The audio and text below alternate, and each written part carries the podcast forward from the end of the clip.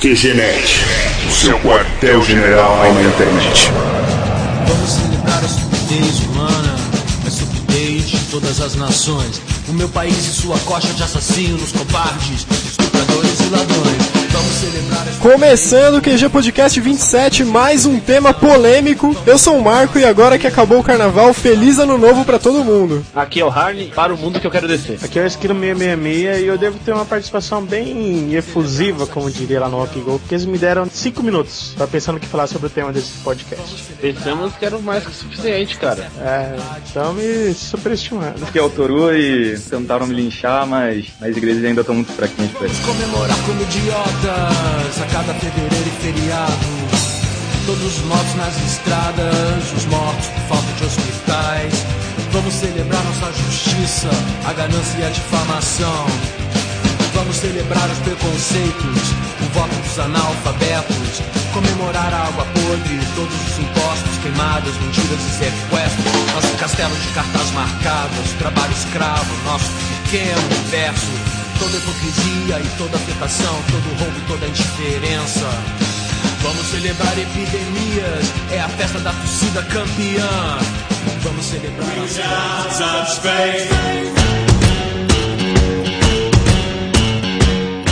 E lá vamos nós para mais uma leitura de e-mails. Depois do podcast 26, que rendeu muitos comentários lá. Se vocês quiserem conferir, tem uma série de comentários muito bacanas lá no blog, que vão desde críticas até elogios, comentários neutros etc. Para conferir os comentários em si, é só acessar lá o QG Podcast 26 no QGNet. Ficou bem bacana. Desculpem o atraso desse podcast devido ao carnaval, nós demos uma atrasadinha. Mas acontece, muita gente viajando, internet falhando, etc. O Toru demora pra tirar a roupa de mulher. Também. Não, nada. Foi mal, Toru. Tinha que zoar, cara. E daí, vamos então pra leitura de e-mail. É mesmo. Eduardo Moreira, 30 anos, Araçatuba, São Paulo. Do eduardomoreira.net. Olá, amigos. Bom, com o fim do carnaval, feliz ano novo. Com o fim do carnaval, feliz ano novo. Me lembrou a frase de abertura de alguém, não sabe, Ryan? Me lembrou de alguém, Ryan? alguém que tá nós. O quê? Não, você e não Você tá falando, rapaz? Não, não, não. Apenas me baseei na frase Ah. Eduardo Moreira pra abrir o podcast. Mas continua Me surpreendeu a seriedade de como vocês trataram o tema. Muito melhor que os outros podcasts, que são até ligados ao tema, que pregam explicitamente a discriminação às outras religiões. Vocês abordaram um ponto-chave. É, muito do que temos de ruim nas religiões é por causa das pessoas, que deturpam os conceitos e teorias. Parabéns pelo programa. Um abraço pro Eduardo Moreira. Desculpa por plagiar sua frase, mas foi irresistível. Eu tenho aqui também o e-mail do Fernando X, do Download, outro parceiro nosso. Lá vai. Que sumiu. Sumiu, verdade. Caraca, de novo vocês mandaram muito bem no tema. Claro, bem polêmico e me pergunto se vocês todos ainda estão vivos. Mas perigo e adrenalina fazem parte de ter um podcast. Bom, tirando o Toru que foi agredido, estamos todos bem, ô Fernando. E a voz dele é uma gravação, ele não existe mais. Não, é verdade, eu, eu gravei antes, que é tipo o Microsoft Sun do Windows. Eu acho que estou na mesma categoria que o Marco, minha família é católica, eu respeito, mas não curto seguir nenhuma doutrina nem nada deles. Não vou à missa, nem rezo, etc, etc. Concordo com o Toru que antigamente os deuses eram criados para explicar os fenômenos da natureza, que hoje em dia sim se explica muito bem. Mas tem muitos mistérios que ainda não se sabe a origem. E talvez você vai por- explicar, sei lá. e talvez por isso ainda é necessária a religião para explicar o que ainda não tem explicação. Sou muito em cima do muro quando se trata disso, mas na questão da existência ou não de Deus, eu creio que não existe o tal que nos é passado, mas que pode existir sim uma forma de energia ou natureza maior que seria o que se chama de Deus. Enfim, papo muito cabeça que deixo para vocês mesmos discutirem, pois são melhores nisso que eu. É, que é isso, rapaz. Continuem com excelente trabalho por aí e no mais, nada mais. Ah, parabéns pro Downloading que agora tá com uma nova empreitada lá no site da MTV fazendo críticas de jogos, muito bacana. Parabéns para toda a equipe. E acessem download.com.br. E-mail da mata, que veio da, da Caramora de Diadema, São Paulo, capital. Engraçado que esse ficou maior que o anterior, mas passou mais rápido. Bacana. Manda um abraço pro Darth Vader, na verdade, e diz que na próxima eu falo o nome dele direito. E obrigadíssima pelo espaço no Queijo Italiano. É bem legal ter a peça divulgada. Peraí, só um comentário. Diadema não é São Paulo, capital. Não? Diadema é uma cidade, cara. Ah, você quer o nome de um bar. É um município. Ah, sei lá, vocês, vocês paulistas que se entendam. ok, continua lá. Primeiro, só pra deixar claro, eu sempre sempre fui espírita, daí fui um tempo católica, depois fui um tempo evangélica, daí larguei e virei eu mesma. Bem, eu, eu até agora não sei disso. né? Tá, eu já fui um Power Ranger. As pessoas geralmente se assustam quando eu falo que já fui evangélica, porque hoje em dia eu saio, bebo, falo palavrão, detesto evangélico. Ah, preconceito, isso pode ser preconceito. Eu tenho preconceito, viu? Acho que é trauma. O namorado daquela época dava mais atenção pra igreja do que pra mim. É. Vai mais rápido, Toro. Macumba é o trabalho que o pessoal da Umbanda e aqueles pés de santo fazem. Desde destruir a vida da minha vizinha porque ela toca música alta até traga meu amor de volta em sete dias. Geralmente acompanha galinhas, pinga e esquinas. Pomba gira, até onde eu entendo, é uma entidade, não um espírito em si. É como Santo Antônio e um santo. Não são bem demônios, são espíritos não evoluídos. Porque na verdade não existe demônio no espiritismo, são espíritos não, são só espíritos não evoluídos. Na verdade as religiões antigas eram para explicar coisas da natureza. E o próprio cristianismo é adaptado dessas outras religiões. Que nem Natal, é 25 de dezembro porque é o solstício. É quando Deus Sol chega antes, é o solstício de inverno no hemisfério norte. E o Harney, que durante 25 anos na Universidade de Massachusetts, a astrologia. Astrologia foi o rabo. Ele é descendente direto da mãe de Ná, do Walter Mercado, toda essa galera do mal. Vindo de um devoto do Silvio Santos, isso muito me ofende, cara. Meu, olha só, se a mãe de Ná falar, você vai morrer, tipo, vai morrer uma pessoa esse ano, tudo bem, se você falar, se você vai morrer, você vai morrer. Ele adivinha muito mais que a mãe de Ná, cara. Ele faz você morrer. Eu não gosto de evangélicos, mas entendo que tem gente que precisa disso. Eu acredito que todo mundo tem uma missão nessa vida, né? Ele pede que a missão de fulano ciclano seja essa ou aquela religião. Só fico puta quando usam isso de fuga, porque é muito fácil responsabilizar a Deus ou ao demônio, tipo, eu soltei ele porque o demônio tava no meu corpo. Ah, por isso que eu gosto daquela campanha inglesa que diz, provavelmente Deus não exista, deixe de se preocupar e desfrute da vida. Uma vez, na igreja católica, eu tava no grupo de jovens e falei, ok, se eu matei, roubei, afins durante a vida toda, e nos três minutos finais eu falo, me perdoe Jesus, pronto, vou pro céu, tá fácil, então foda-se, vou ali na FNAC ver o que eu consigo pegar e sair correndo. Mas o melhor foi que vocês escolheram um evangélico pensante para participar, porque a maioria é xiita e não escuta, eu só falo, ah, você sabe o que é um xiita? Xiita é os extremistas lá, muçulmanos, não é isso? Não, é a macaca do Tarza. Puta que pariu, puta. Não, eu tento responder essa porra séria ainda, vai foder. Parabéns pelas suas opiniões, Renato. Bem legal a opinião de todos sobre o homossexualismo, camisinha, uso de células tronco, coisas óbvias. Se você for pensar que a gente já desmatou milhares de árvores, asfaltou tudo, colocou um monte de poluente, extinguiu animais, etnias, zoou a camada de ozônio e tudo mais, mexer mais um pouco na criação não é nada. Bem, isso foi números 13 e 25, né?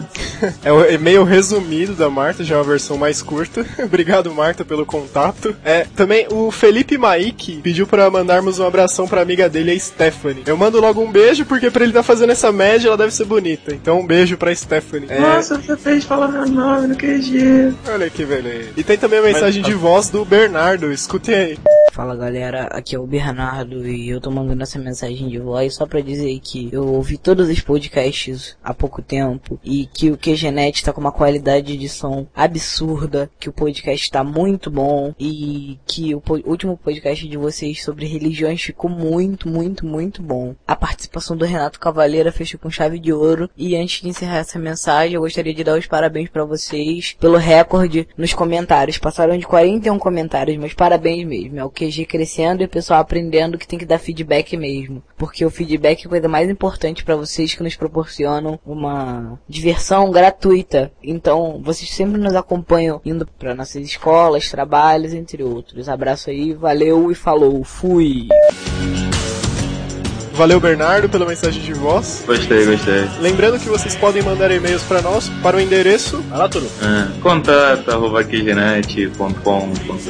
é o Toro todo animado, vocês também podem mandar mensagens via Google Talk para voz, arroba Ah, só lembrando que vocês podem enviar seus trabalhos também de artes, animações, desenhos, quadrinhos para o QG Talentos, que está fazendo o maior sucesso. É só enviar uma demonstração pra gente para talentos.qgnet.com.br. Vai ter um novo quadro no QG chamado manda suas fotos para toro.qgenet.com.br de preferência pouca roupa ou nenhuma e com seu nome, telefone, idade, isso é interessante. Pra gente fazer uma seleção aí. Aí a gente. Bom, agradecemos a também gente. o comentário no último podcast. O Grade, Marvu, Jabur, Refux, Cris, Rodrigo, Frank Caster, Frank Caster. Caster. Cara, é Vader aqui, aqui, aqui é Darth Vader, velho. Por que que. Mas é Vader. Do caraca, o seu sem memória, por causa do, do Ed Vedder do Pearl Jam, cara. Eu falou sei. isso mesmo. Mas ele misturou duas coisas, cara. Eu sei que ele já. Então, cara, foi criativo. Ah, foi. Foi isso, eu gostei, eu achei interessante. Eles não são fãs de foi o dobro criativo de você que roubou o nome de um desenho, né? Não, não, não fui eu que tive o apelido. Meu apelido deram pra mim, eu gostei. Aí, Ah, tá bom. Bom, Bob, Samuel, Daniel, Giv- Givier, Darth. Vader.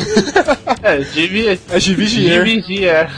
Darth Vader, Victor, João, Eduardo Salles, do Papo do Gordo, Vinícius Reis. Foda. Ela, eu vou te botar no pré, pré de novo.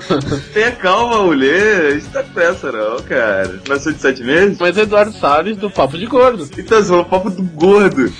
ok, ok, vai lá. Eduardo Salles, do Papo de Gordo, que nem o Toru, Vinícius, Reis, Fábio, Joel, Diego e todo mundo que comentou no último podcast, comentem novamente. Por favor, E- deixe os seus nicks com nomes mais fáceis pro Hernie falar da próxima vez. Verdade. Pô, ah, Senão eu vou começar a abreviar. Só coloco o, o obrigado nos comentários do G, do M, do J. Não sei se vocês chegaram a ver também, mas o podcast anterior ele deu uma repercutida legal e eu cheguei a encontrar algumas críticas e comentários em alguns sites da internet, como o blog do Vini, que fez uma matéria com o título A Ciência Explica Tudo, baseada em uma frase dita pelo Toru durante o programa. Vale a pena dar uma olhada, o link tá aí no post. E apareceu uma matéria na Time, que é, é uma capa, na verdade. Sou eu, Toru, The Motherfucker e tal. Podem comprar. Os gays modernos é o título do. Exatamente, eu tô eu lá, lindo, maravilhoso, meu terno branco. Yeah.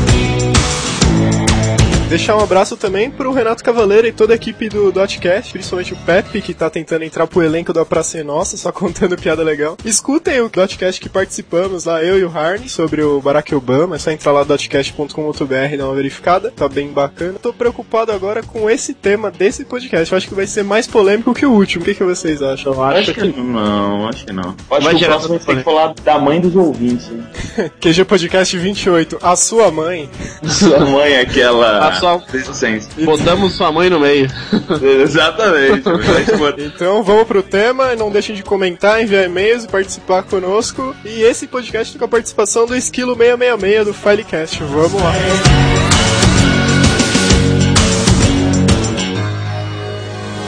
Reach out and touch faith.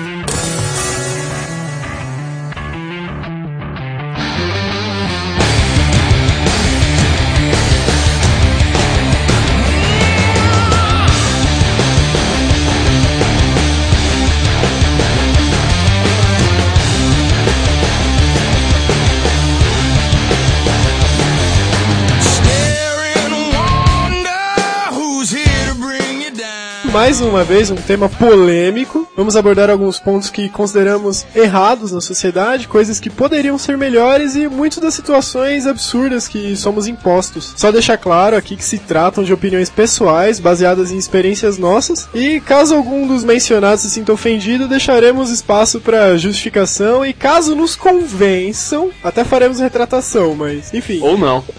Não somos os donos da verdade, mas o que vamos falar aqui tem embasamento e vamos lá então. Ou somos. Ou somos os donos da verdade. Bom, então vamos começar direto por um assunto que não podia faltar desse podcast. Acho que todo mundo que clicou em play já tava esperando ouvir alguma coisa sobre isso. E política, né? A gente já fez um podcast inteiro sobre política na época das eleições e agora vamos falar um pouquinho sobre o que tá errado na política. Que é só quase tudo. Vamos lá. Pra começar então aqui, eu tenho umas estatísticas que eu peguei durante essa semana aí. É o seguinte: os parlamentares do Brasil são os mais caros do mundo inteiro. Pra vocês terem uma ideia, o minuto trabalhado aqui custa dos nossos bolsos 11 mil reais 545 por ano. Cada senador sai por por aí 33 milhões de reais e cada deputado sai por 6,5 mais ou menos milhões. Só citando de exemplo, Rio e São Paulo, aqui as capitais. Um vereador custa aos contribuintes 5 milhões de reais por ano e 55 vereadores em São Paulo custa 275 milhões. Fora outros cargos e o que alguns deles roubam, né? Não, isso é só oficialmente, né? Fora o por baixo do pano. Cara, agora me fala, como que o representante de um povo, que muita gente passa fome, leva tanto dinheiro assim? Me fala isso. Custa tanto pra pessoas que são, assim, em geral, um povo humilde, né? Cara, o que me deixa intrigado é a cara de pau ainda. Eles querem agora integrar aquela verba indenizatória, que é um repasse, reembolso do governo para os gastos pessoais dele, como carro, propaganda da, da candidatura deles e tudo mais. E agora eles querem incorporar no salário salário deles pra não ter que justificar mais com notas fiscais, pra não dar esse problema que deu agora. Então É. você já vê que começa a coisa errada, continua errada e termina errada. Assim será até. É, e tem ainda aquele lance que a gente nem precisa citar aqui, que os jornais já ficaram falando sobre isso o ano passado inteiro, praticamente, que é o lance dos cartões corporativos, né? Que eles recebem e tem lá o dinheiro pra usar. É uma beleza, cara. Só aqui no Brasil a gente vê essas coisas. Fala Eu sério. queria ter o cartão de crédito sem limite, cara. Ah, eu também, cara. Não tem limite, beleza. A questão é que os caras não pagam, além de tudo, do bolso deles. É, e o pior é que eles não têm limite, Olha só. tá? Além do cartão, né? Além do cartão. É, um dos problemas da política é que quando o cara entra, né, nesse ramo, ele já tá tanto com o rabo preso, tanto nesse esquema de ganhar dinheiro, de ir ali fazer a sua vida, de aproveitar do cargo pra comprar fazenda, construir patrimônio, que ele tá pensando primeiramente em manter sua carreira política e depois ganhar dinheiro, né? Opa, opa, você Ah. falou patrimônio aí, eu não posso deixar de citar o Edmar Moreira, aquele cara do Castelo Mona Lisa lá em Minas Gerais, hein? Esse. Virou o Mario. hein? Verdade, o cara tem um castelinho lá pra princesa dele. É, isso é um absurdo, cara. Dinheiro seu, dinheiro nosso que tá lá naquelas paredes. Agora, só falando um pouco do caso dele, uma parada que, assim, eu pelo menos achei. É um argumento, cara, sei lá se é válido, mas é interessante que é o seguinte: de acordo com o filho dele numa entrevista pro Fantástico, ele tinha feito aquele castelo lá pra transformar num hotel, né? Eles tinham a previsão de um investimento maior no setor de transporte, de, eh, do aeroporto de lá ser reformado e tudo mais, o que não rolou, entendeu? Não, mas Atoru, só uma dúvida. Pra que diabos você constrói um castelo que será um hotel no meio do nada? Ah, Ele eu não tem acho- nada, cara. Não tem Não, nada, eu é só mato. Então, justamente isso, saca? Ele poderia muito bem, cara. O que é foda é o argumento em si, porque eu parei pra pensar, eu achei isso um argumento e depois vi como é um argumento bizarro. Que é o seguinte: ele poderia muito bem mexer os pauzinhos dele pra fazer essa parada acontecer, todo esse investimento que tava pra ocorrer, só que não ocorreu. Então, o cara poderia ter sacaneado, ter influenciado, mas não influenciou, entendeu? Tipo assim, seria um argumento utilizado, não duvido nada, mas que escroto, né, cara? Aquele questão de o cara poderia ter roubado, mas não roubou. Sei lá, o que vocês acham? Então, só aproveitando um pouco o gancho do que o Esquilo falou, tem um ex-prefeito aqui na cidade de São Paulo que foi caçado chamado Celso Pita, que eu vi uma entrevista da esposa dele falando assim, indignada, que a esposa dele separou dele depois do escândalo e tudo mais, processou ele inclusive, falou um monte da na TV. Ela tava falando assim, eu não entendo o que aconteceu com ele, porque antes dele entrar na política ele era uma cara honesta. Eu falei, caramba, será que a política muda tantas pessoas assim, cara? Assim, cara. Ah, infelizmente é sabido que o cara, se ele, pra ele, eu acho que até sempre falta dele entrar na parada, entendeu? Ou subir, ele tem que ser uma pessoa ou já corrupta ou facilmente corruptível, digamos assim, né? Senão o nego não vai deixar o cara subir, não vai dar apoio, vai boicotar ou qualquer coisa dessa. Isso é uma coisa meio complexa também que a gente não pode deixar de mencionar aqui, como já citamos durante o podcast sobre eleições, né, política. Esses caras estão lá porque o povo elegeu, nós elegemos eles, são nossos representantes, né? Então, de certa forma, não dá pra tirar a culpa também de quem elege e das pessoas também, porque lá, quem tá lá são pessoas, né? Apesar de serem bandidos, mas são pessoas, então é complicado essa questão. Essa parte aí que você falou aí, Marco, que é a população que elege e tal, ultimamente eu tô ficando meio descrente disso, que eu, eu frequento alguns meios assim, com. Eu conheço alguns políticos pessoalmente, e eu vi algumas discussões assim que eu vi as jogatinas que os caras fazem pra lançar um candidato, sabe, se tal candidato vai, vai lançar, se vai concorrer e tal, parece que eles já sabem que vai ganhar, sabe? Só de dessa jogo de influências, de, por exemplo, tal pessoa tem os votos daquela região, tal outra pessoa tem os votos daquela. Pra você ser candidato, você tem que ter o apoio dessa, o apoio daquela, senão você não vai, sabe? Vamos olhar só a candidatura à presidência da República. Vamos chutar algum cenário. Se o PT ganha, PSDB e o PMDB vão ter cadeiras, vamos chamar de honra no governo. Se for PSDB? o PSDB que. Oi? PSDB? PSDB, com cadeira com PT, é difícil. Tem, cara. Se for ao contrário, o PMDB é aquele cara que elege muita gente, só que não elege ninguém muito importante, vamos dizer, só da Câmara pra baixo. Então é o cara que ele tá aliado com quem tá ganhando. Então não tem como você fugir muito disso se você não sabe quem que votou contra um projeto escandaloso, que nem esse projeto aí de integrar o salário deles, essa verba indenizatória. Se você não sabe quem votou contra e quem votou a favor, que geralmente são votos secretos, se você não sabe isso, você não tem nem como se defender. Você vai continuar votando nesses caras e não adianta. Pô, isso é um detalhe importante também. Já tiveram algumas pessoas que tentaram derrubar esse negócio de voto secreto e eles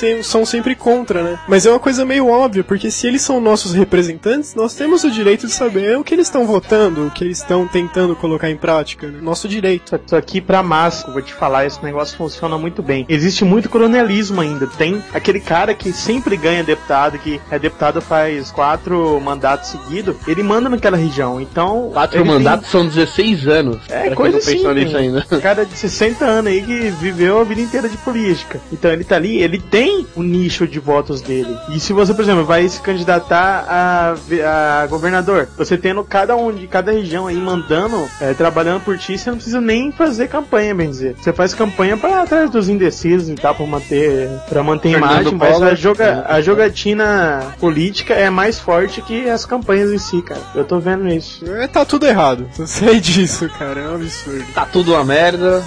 Vamos melhorar. Cara, eu acho que demorou muito e nós estamos pedindo isso já faz um bom tempo até. Não, não só a gente no QG, mas o Brasil inteiro. Tá na hora de uma reforma política, né, gente? Poxa. Mas aí que tá. Aí vem uma reforma política. Aí todo mundo, nossa, escutei o nome de reforma política, agora sim vai ficar bom. Só que ninguém sabe o que, que vai acontecer. Ah, o cara mudou duas linhas lá, que agora o, o cara, em vez de se, vestir de preto, vai ter que se vestir de marrom. Ó, nossa reforma política não é completa, mas já começamos de um bom ponto, entendeu? Vestimenta dos nossos representantes. Aí, ah, o povo fica pensando assim, não, a gente já teve uma reforma política, acho que agora vai melhorar, mas nem, nem tchum pra o que aconteceu, nem tchum pra o que foi votado, nada. Então tem que ter uma reforma política de verdade, que mude as coisas, porque é só ficar maquiando a realidade é, não vai dar em nada. É, um lance importante era tirar esses caras que tem mandato eterno aí, que o Esquilo mesmo falou, esse acabar com Os o coronéis. coronelismo, é. Isso é um absurdo no mundo que a gente vive atualmente. Acabou já a Idade Média, não tem mais isso. Mas você sabe o que tá mais forçando a reforma política hoje? É a questão do prolongamento do mandato de presidente. Eles queriam tentar aprovar isso antes do final do governo do Lula. Só que agora não conseguem mais, tá muito em cima. Se fosse agora, ia ser muito forçado. Agora, só se acontecesse algum fato muito forte na política, sim. Porque, por exemplo, Lula ficou oito anos de razoável estabilidade na economia e tal. Conseguimos passar até pela crise agora tranquilamente. E é certo, qualquer um que entrar, seja do PT, seja do PSDB, não vai ser bem recebido lá fora. Qualquer mudança que vai ter em 2010, a galera vai estranhar. Então eles pensaram em tentar prolongar pra acabar com a reeleição e tendo um mandato de seis anos, alguma coisa assim. Não, e tá dada a deixa, né? Porque se o Brasil, assim, se manteve instável na economia durante toda essa crise, é a deixa pro Lula tentar continuar. O que vai contra a Constituição de quantos anos?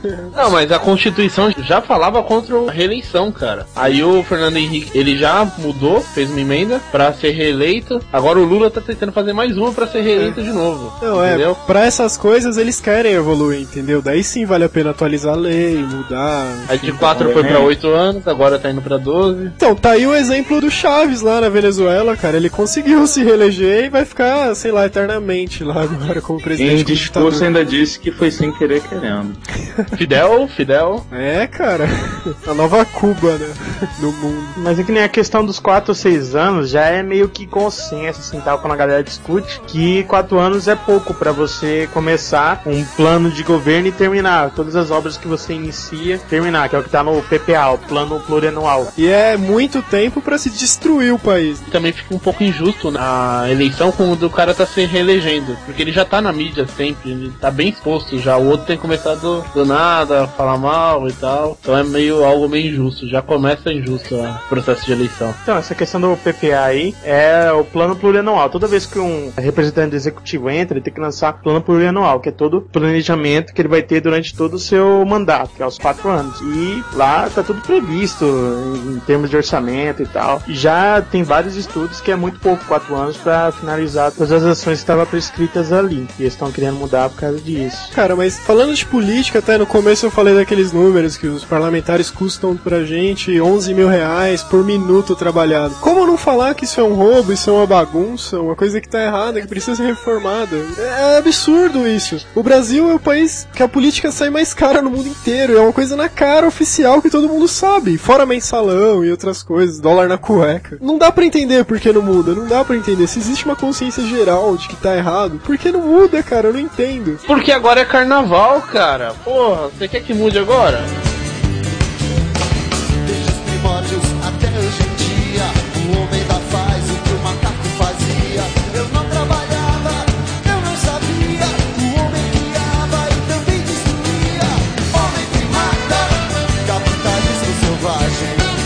Essa questão aí entra muito em cima do que qual que é função do setor público, né? Eu estudei isso esse ano, é, daí você vê todas as questões dos impostos, por que, que existe imposto que é para ele dar condições ao setor público de oferecer o que a população precisa e tal. Quando você estuda, você vê certinho que aquilo ali funciona bem, tá certo do jeito que tá. A população precisa de tal função, tal bem, o mercado não vai oferecer, porque não é interessante para o mercado oferecer aquilo, e precisa daquele dinheiro. E o dinheiro até que é razoavelmente justo a cobrança. O problema é quando desvirtua essa grana que entra, né? Ela não chega para voltar para a população, que acontece no Brasil. Mas o dinheiro que entra se perde em corrupção, em gastos desnecessários, em estado inchado e por aí vai. Além de ele ser mal aplicado, ele também é mal recolhido, porque é, algum tempo atrás o imposto foi escalonado por faixa de, de renda, né? O cara que ganhava muito, ele não pagava praticamente nada de imposto. Eu tava lendo numa reportagem, o cara ganhou um milhão em imóveis e não pagou nada de imposto, porque tem aquele, processo de você, você vender seu imóvel para comprar um mais caro, você não paga imposto em cima desse dinheiro. Então o cara foi comprando casas e ganhou uma taxa e não pagou nada de imposto. Enquanto você tá trabalhando ali e contribuindo, você tá pagando 27,5% lá no teto. Cara, isso é outra coisa que eu ia falar, saindo então da política. É, imposto de renda é uma coisa que, assim, não dá pra dizer que tá errado. É uma espécie Não, de mal necessário, mas a forma com, com que funciona isso no Brasil é muito absurda, cara. Muito ridículo. Na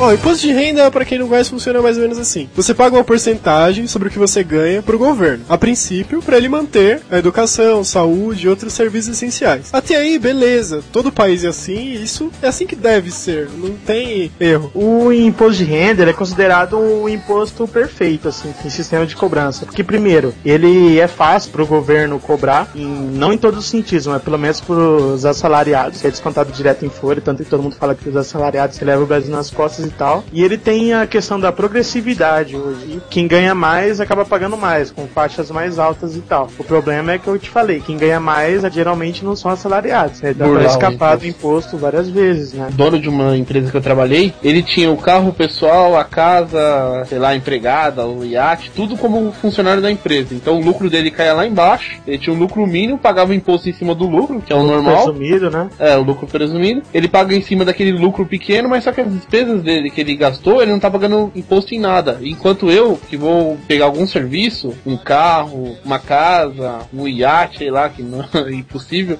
eu pago imposto em cima de tudo isso porque eu sou assalariado. Mas ele não, ele coloca o nome da empresa, os bens dele e tudo bem. Ele, isso daí abate tudo o imposto de renda como custos da empresa. Não, e um Então- detalhe, pra nós que recebemos de olerite, né, o que desconta direto na, na fonte, a gente já é descontado direto, cerca de 3 ou 4 meses do nosso salário por ano vai pro governo, cara. O equivalente a 3 meses de trabalho nosso, 3 ou 4, vai direto É um pro terço, governo. É, pô, meu, isso é absurdo. E beleza, isso é necessário, ok. Só que os serviços públicos que eram pra estar sendo garantidos com esse dinheiro, saúde, educação, enfim, são ruins, são serviços ruins que deixam muito a desejar no resto do mundo, né? Nós que somos o país, acho que mais paga imposto, se não me engano, o Esquilo É deve o confirmar. segundo ou terceiro país que paga mais imposto, não é Pô, isso? aí nós temos serviços lamentáveis aqui, serviços públicos, que esse dinheiro deveria estar garantindo. Isso, isso me deixa indignado, isso é um absurdo. Eu sou a favor de ser cobrado imposto de renda. Porque tem alguns crimes que a justiça não consegue prender um cara, um mafioso, algo assim. Então os caras prendem o cara no imposto de renda. Fala assim, peraí, você tá com esse dinheiro aqui, você não declarou, você tá preso. Só que isso daí tem que vir em troca o quê? Um serviço de saúde bom pra você não ter que pagar um convênio particular da empresa, educação pra você não ter que pagar o colégio do seu filho. Então isso daí tem que ser transmitido pra você de volta de alguma forma. Só que pra gente, a gente vê ali uma obrinha aqui, uma escola construída de lata ali, uma outra coisinha ali, e acabou. Acha, nossa, já foi todo o meu dinheiro ali. Não foi. O dinheiro tá muito mal aplicado. Falaram que pra cada 100 reais que é investido em educação, um real chega na sala de aula. Assim, eu não entendo nada de contribuição,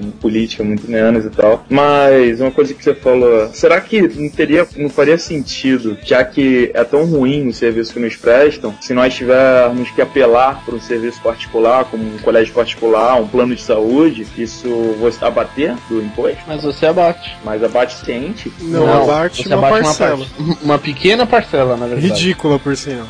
É, É, o foda, que, né, cara? o que mais você consegue abater de imposto de renda é dependentes. Dependentes vai saúde, né? na parcela. É, e saúde. Mas dependentes é o que abate mais, que acaba contribuindo menos, tem menos renda, né? Daí acaba, às vezes, tendo.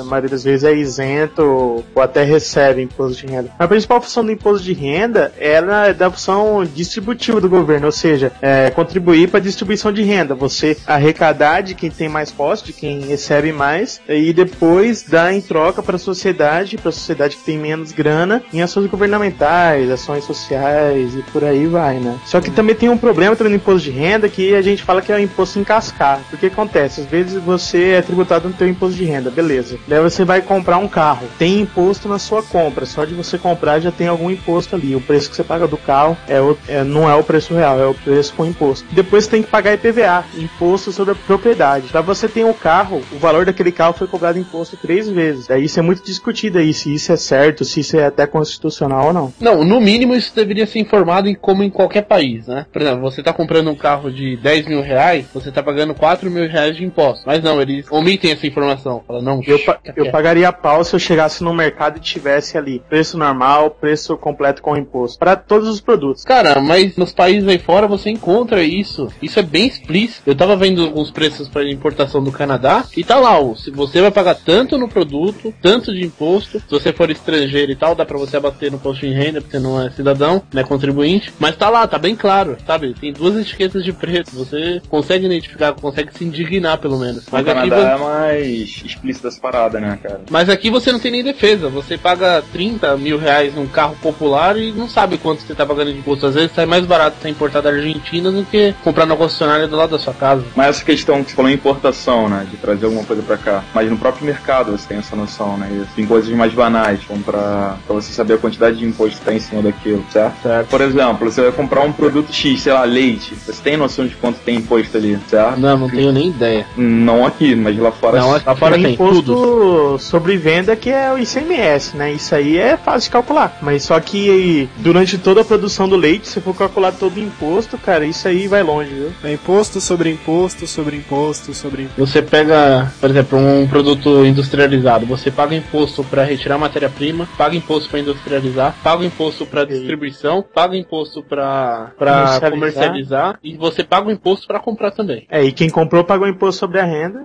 Não, e a gente paga esse valor absurdo de imposto pro governo, vai lá declarar, né? E daí o governo que não tá fornecendo um serviço decente pra você, você pensa, ah, você vai declarar faculdade, saúde, educação, que você tá pagando do seu bolso pra garantir uma certa qualidade, já que o governo te fornece isso, pagando com muito esforço, aquele dinheiro que sobra ali. Daí você faz essa declaração, chega lá pro senhor governo e fala, ó, devolve uma parte do que eu te paguei pra manter esses serviços essenciais na minha vida, que o senhor não tá fornecendo decente pra mim. O senhor governo vai lá, olha na sua cara, você tá quase chorando, e fala assim: Ah, te devolvo uma parte. Declara aí quanto você gastou na faculdade, quanto de saúde que eu te reembolso. Aí você vai lá tudo feliz, declara tudo certinho. Eis que lá nas letras miúdas da declaração aparece, ó, beleza, governo te restitui, mas você tem um limite pra declarar isso. E eu tava olhando, esse limite de estudo, se você gastou 10 mil reais de estudo, você pode declarar no máximo 2 mil, uma coisa assim, que é o que ele considera. Isso é absurdo, cara, isso é absurdo demais. O governo não tá te fornecendo um serviço que ele deveria estar te fornecendo. E daí você vai pagar do seu bolso, você tem que fingir que tá pagando mais barato, você tem que fornecer desconto pro governo. Isso não tem sentido nenhum. É o que acontece em quase todas as declarações de imposto de renda, né, cara? A galera procura nota pra tudo quanto é lado e a gente sabe que passa muitas declarações de imposto de renda, não- como é que eu posso dizer, superfaturadas ou não, que a galera tentando é, restituição maior do que deveria ter, né? Mas isso acontece porque o governo também não dá um serviço satisfatório. Eu mesmo, esse ano, por enquanto, vou ter que pagar pro governo o imposto de renda. Não vou restituir nada, vou ver se eu consigo aí. Não, e outra coisa macabra nessas declarações é, logo de cara você tem aquelas duas opções. né? Uma é a declaração simplificada e outra é completa. Na simplificada, o senhor governo deduz um valor médio lá que você gastou pra manter sua vida e já te dá um desconto de cara e finge que não tá vendo as suas despesas e ignora tudo. Estudo, Ah, mas isso é bom. saúde, já era. É, a princípio. Nem a minha faculdade é particular. Eu, eu tenho muito pouco, não tenho dependente. Eu, tenho, eu deduzo muito pouco. Se não fosse isso, eu tava ferrado. E Então, mas em, mais ou Por que você estaria ferrado? Não deveria estar ferrado. Simples assim. É, Mas porque daí- já foi cobrado imposto de renda e eles querem que eu pague a mais. A parada de pagar a mais que eu não entendi. Qual que é a justificativa de eu ter que pagar mais? É, Ou seja, cara. eu não gastei o suficiente, eu tenho renda e não gastei o suficiente. Eu sei que todo mês falta salário, cara. É porque eu gasto com bobeira, então eu não posso gastar o dinheiro que eu ganhei com bobeira. Daí vai lá na declaração completa, o senhor governo olha pra você e pensa: Puta, que cara chato, vou deixar ele declarar tudo o que gastou, sempre lá obedecendo os limites macabros, e declarar tudo, mas por outro lado, eu não vou dar desconto nenhum pra ele. Ele quer sair ganhando, vai. Quer sair ganhando, vai ter que declarar tudo. E não vai ter desconto nenhum. É, ele, já que ele quer sair ganhando, vai ter que provar que gastou muito mesmo, e se provar, eu devolvo uns tostões pra ele. E daí o mais macabro é que a senhorita Receita Federal vai lá, faz as duas declarações de rascunho, te deixa fazer as duas, e você só manda o que for ganhar mais. Então, Ah, isso tipo, é vou te dar a opção de pagar ou receber um pouquinho, mas não me enche Mas- o saco falando que você quer receber mais, entendeu? Tipo, você perdeu já. Mas aí que tá, a gente tá reclamando dos serviços do governo e tudo mais. Só que tem um serviço que é muito bom, cara. Inclusive é esse que você citou, da Receita Federal. Eles estão investindo milhões em um projeto que eu tava conversando com um professor meu de programação. Ele falou que ele tá no projeto, inclusive, inteligência artificial, que é pra pegar os caras que estão burlando, é, cruzando nota fiscal de outros estados e tudo mais, usando pra reembolso do imposto de renda. Então, nessa parte que mexe no bolso do governo, eles investem bastante, cara. O serviço é muito bom, hein? Pode ficar atento É. que se você fizer alguma merda, você vai se ferrar. Envolver o dinheiro funciona. É, o, Dinheiro o problema do imposto de renda é que a restituição não chega nunca, né, cara? Ano passado a minha chegou em novembro eu declarei coisa, acho que foi em março, alguma coisa assim. Demorou muito. cara. Absurdo. Cara, é uma coisa, eu lembrei disso, eu tava olhando um spam que eu recebi essa semana, que nem sempre eu dou uma olhada, mas de vez em quando eu leio, né? E daí ele me lembrou bem isso, era um, um spam do tipo, entenda os tipos de governo. Começava assim, você começa num cenário, você tem duas vacas, entenda o socialismo. Você tem duas vacas, o governo toma uma e dá pro seu vizinho que não tinha nenhuma. Beleza, isso é socialismo. Comunismo, você tem duas vacas, o governo toma as duas e dá você leite diariamente, fica sendo do governo. Fascismo, você tem duas vacas, o governo toma as duas e vende a você o leite. Nazismo, você tem duas vacas, o governo mata você e toma as duas vacas. A menos que elas sejam negras ou judias, então eles vão morrer. Também. a vaca malhada. Democracia. Você tem duas vacas, vende as duas pro governo, muda de cidade e consegue um emprego público. Ótimo. Anarquismo. Você tem duas vacas, mata as duas e faz um churrasco. Opa. Capitalismo americano. Você tem duas vacas, vende uma e força a outra a produzir leite de quatro vacas, fica surpreso quando ela morre. Não, ah, no capitalismo americano você vende as vacas e depois vende elas várias vezes mesmo sem ter a vaca. e lá eles acreditam tem em duas tudo. vacas e vende, vende oito no mercado e depois fica Exatamente. comprar mais pra vender mais. Depois ainda. quando a galera vem buscar as vacas só tem duas. Daí você sai picotando.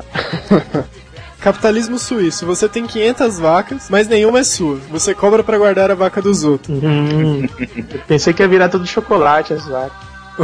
O capitalismo português eu não vou explicar, eu vou deixar o Léo no próximo podcast explicar pra gente o que, que ele entendeu desse capitalismo. Capitalismo português. Você tem duas vacas e reclama porque seu rebanho não cresce. Essa eu vou deixar pro Léo explicar quando ele participar. Mas bah, não entendi, explica aí, Léo.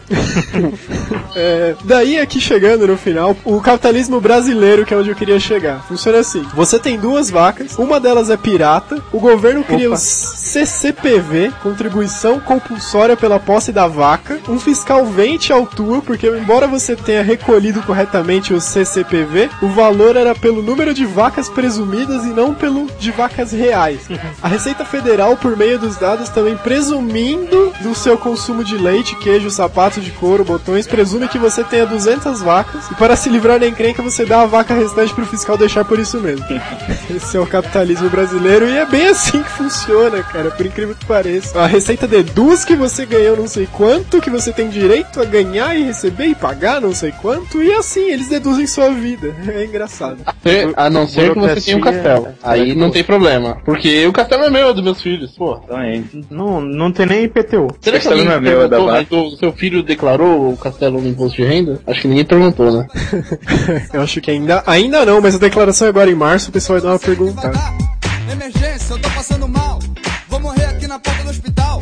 Era mais fácil Não bastando o governo estar em cima de você cobrando imposto, ele quer mais. Ele quer que você vire um fiscal dele. Então, além de você pagar os impostos, que deveria dar direito ao acesso a praticamente todos os serviços essenciais, você ainda tem que virar um agente de fiscalização. Quer dizer, quando você for no comércio, não der a nota fiscal, você chega lá, bate na porta do governo e fala: Olha, fulano ali não me deu nota fiscal paulista. E agora? Como que eu vou reduzir os 50 reais de PVA do meu carro?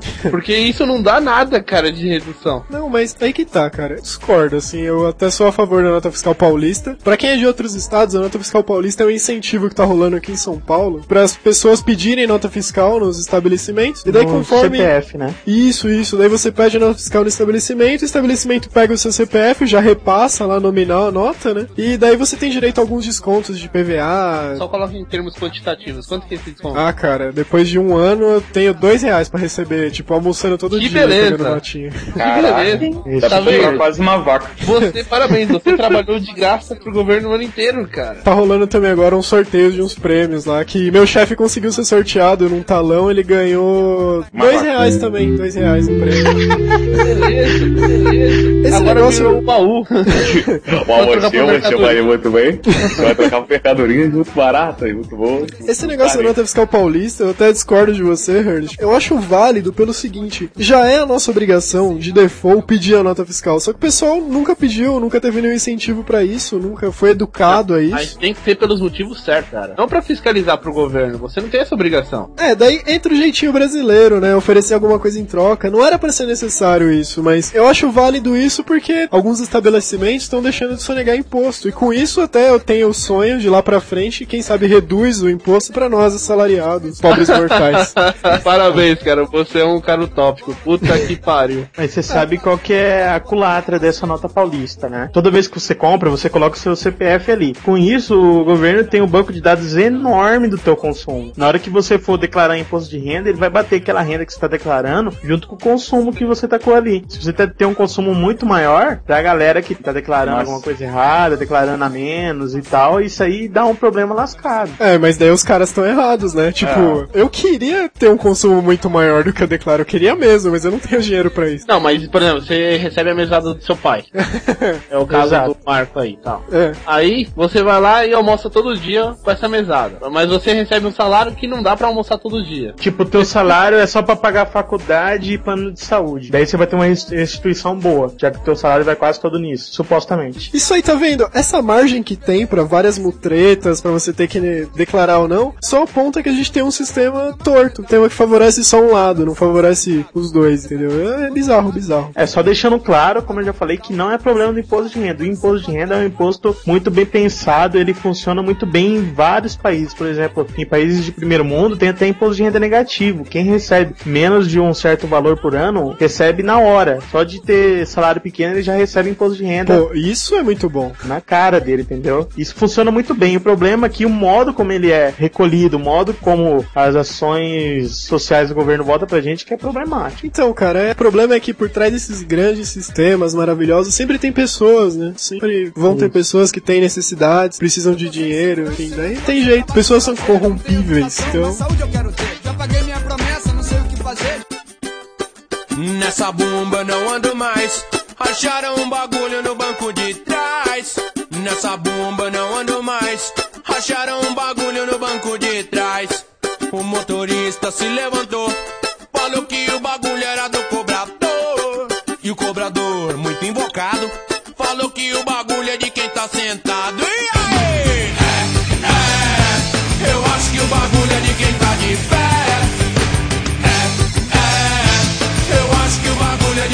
Saindo um pouco desse tema de política e economia, que acaba sendo maçante para muitas pessoas, vamos por um outro aspecto que também eu tenho que admitir que deu uma melhorada nos últimos anos, pelo menos aqui em São Paulo, mas sinceramente eu acho que continua ruim. Caiu. Já Caiu. caiu, já caiu bastante já. O É, que tinha o- melhorado, eu acho que já tá ficando de mal a pior. É o transporte público. Bom, eu vou falar por São Paulo, mas, ô Toru, como que é aí no Rio o transporte público? Ônibus.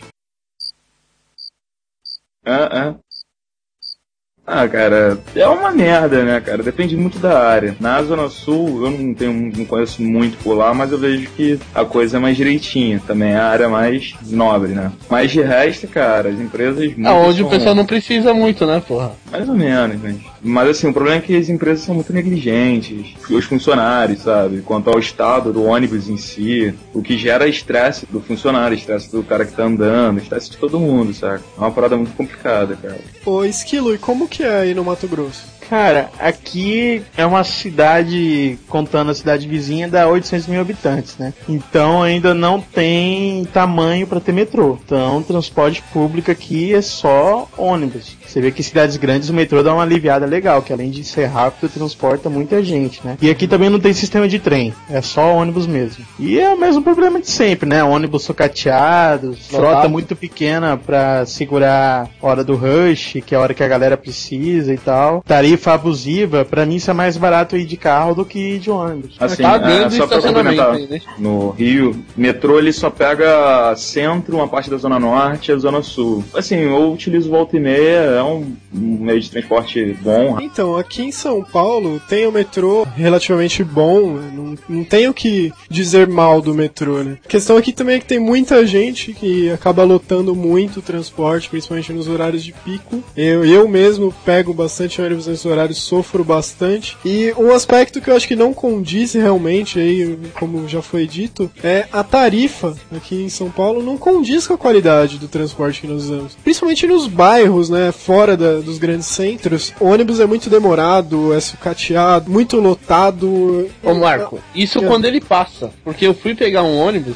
que ele tava no itinerário, Avenida Tal, que é uma avenida próxima da minha casa. Quando ele tava chegando na avenida, simplesmente ele passou direto, foi pra outra avenida. Aí o motorista olhou e falou: Olha, a gente não passa por essa avenida aí durante, vai, sábado, domingo, feriado, a gente não passa. Então, você não tem opção. É, esse outro detalhe que eu já reparei muito, assim, é que os principais ônibus aqui, eles ligam, tipo, centro a um centro, um bairro maior, um centro comercial. É difícil você ver um ônibus que liga um bairro, um lugar mais afastado, um lugar que tem uma faculdade, e é muito, assim, dá uma impressão que é um negócio feito pra, pra dar ibope, entendeu? Pra ficar na cara ali, onde tem mais gente olhando. E daí onde passa é muito lotado, cara. Um secretário do transporte aí recentemente, parece que teve o caso de uma mulher que faleceu dentro de um ônibus lotado, passou mal. Eu não acompanhei esse caso direito. Mas daí esse secretário, o responsável da prefeitura, declarou que eles são alheios à lotação. Eles não têm como se responsabilizar pela lotação do ônibus. Isso é um absurdo, porque se você paga uma passagem cara, eles fazem uma estimativa daquela passagem para cada viagem, para manter o custo. Se você lota o ônibus, o lucro vai aumentar, vocês concordam? Aumenta lucro. A manutenção aumenta, mas aumenta bem pouco. O lucro deles é enorme. Falei, colocar 200 pessoas que é um número meio exagerado, mas enfim. É exagerado? 70, 70 rola, cara. 200 antes da roleta às vezes?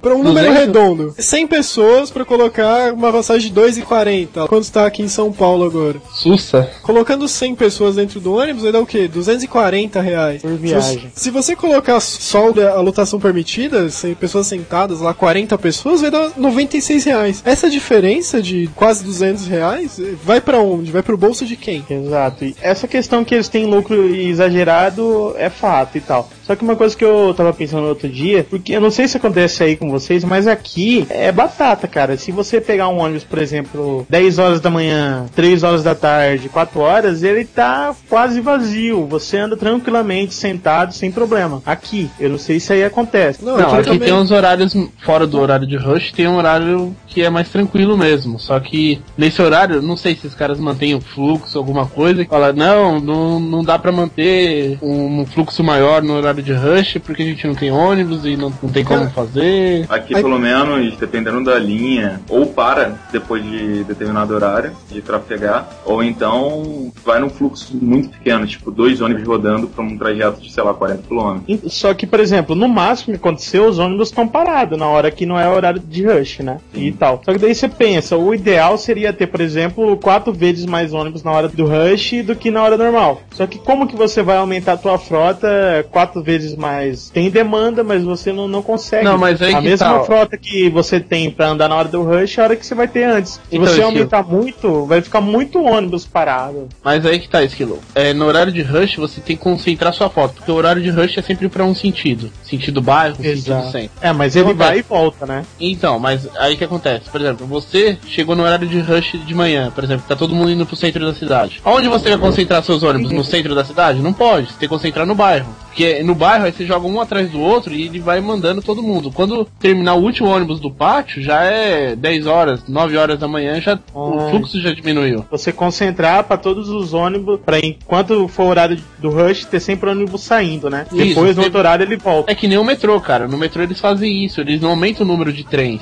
Eles pegam o sentido que tem o rush e deslocam a maioria pra lá. Na, à tarde, por exemplo, e joga tudo pra linha centro pra linha bairro. Então todos os metrôs vão do centro pro bairro, quase, Ó, né? E aqui, ó, a gente tá conversando faz cinco minutos e já foi levantada uma ideia. Esses caras que recebem pra isso deveriam ter soluções pra esse problema. Ó, até tem uma coisa aqui, o ônibus que eu pego pra ir do trabalho, pra voltar do trabalho, é, ele sai de 20 em 20 minutos lá do terminal. No horário de rush, ele sai no mesmo intervalo de tempo, nos mesmos 20 20 minutos. Não seria mais fácil reduzir esse intervalo só na hora do rush, fazer sair de 10 em 10 minutos, por exemplo? Não ia ajudar bastante? ônibus até parado um tempo ali pra juntar todo mundo, né? É, então, Mas cara, pra que existe- facilitar, cara? A, a impressão que eu tenho é que o planejamento desses ônibus é feito pra rodar assim, duas horas da tarde, quando não tem ninguém. O engenheiro deles deve sair, ah, agora acabou o almoço, vou dar uma volta pra planejar como vai ser o trajeto. Ele sai, pega sem trânsito, vai tranquilo, faz organização, planeja pra ter ônibus naquele horário. E depois que se dane o horário de rush. Vocês já pegaram algum executivo no horário de rush, assim, com o crachazão da MTU ou da SP Trans? Vocês não vê isso, cara. Você só vê a gente que se ferra mesmo. Não, aí o horários.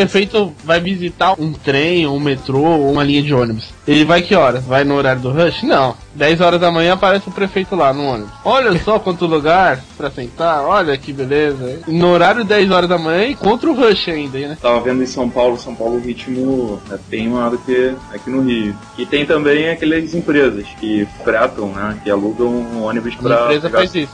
E o Kassab tá querendo limitar esses ônibus, não é isso? Ah, que beleza. Eu não Ele tá- vi isso daí não, mas ele é um puta do babaca. Ele deveria dar incentivo para as empresas fazerem isso, porque ele não tem condição de levar todo mundo. Cada, É, cada ônibus é. fretado que você pega, você tá eliminando 20 carros na rua, cara. O mínimo, né, cara? Tipo, tá desafogando mesmo. Só que ele tá ah, usando o argumento de que isso vai auxiliar no trânsito, nos engarrafamentos e tal. Olha que absurdo.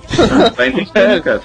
Aqui em São Paulo o trânsito é parado. Entram no trânsito de São Paulo não sei quantos mil carros por dia novos ali circulando. É tudo travado, é um trânsito difícil. São E 20 sempre mil tem- carros por mês.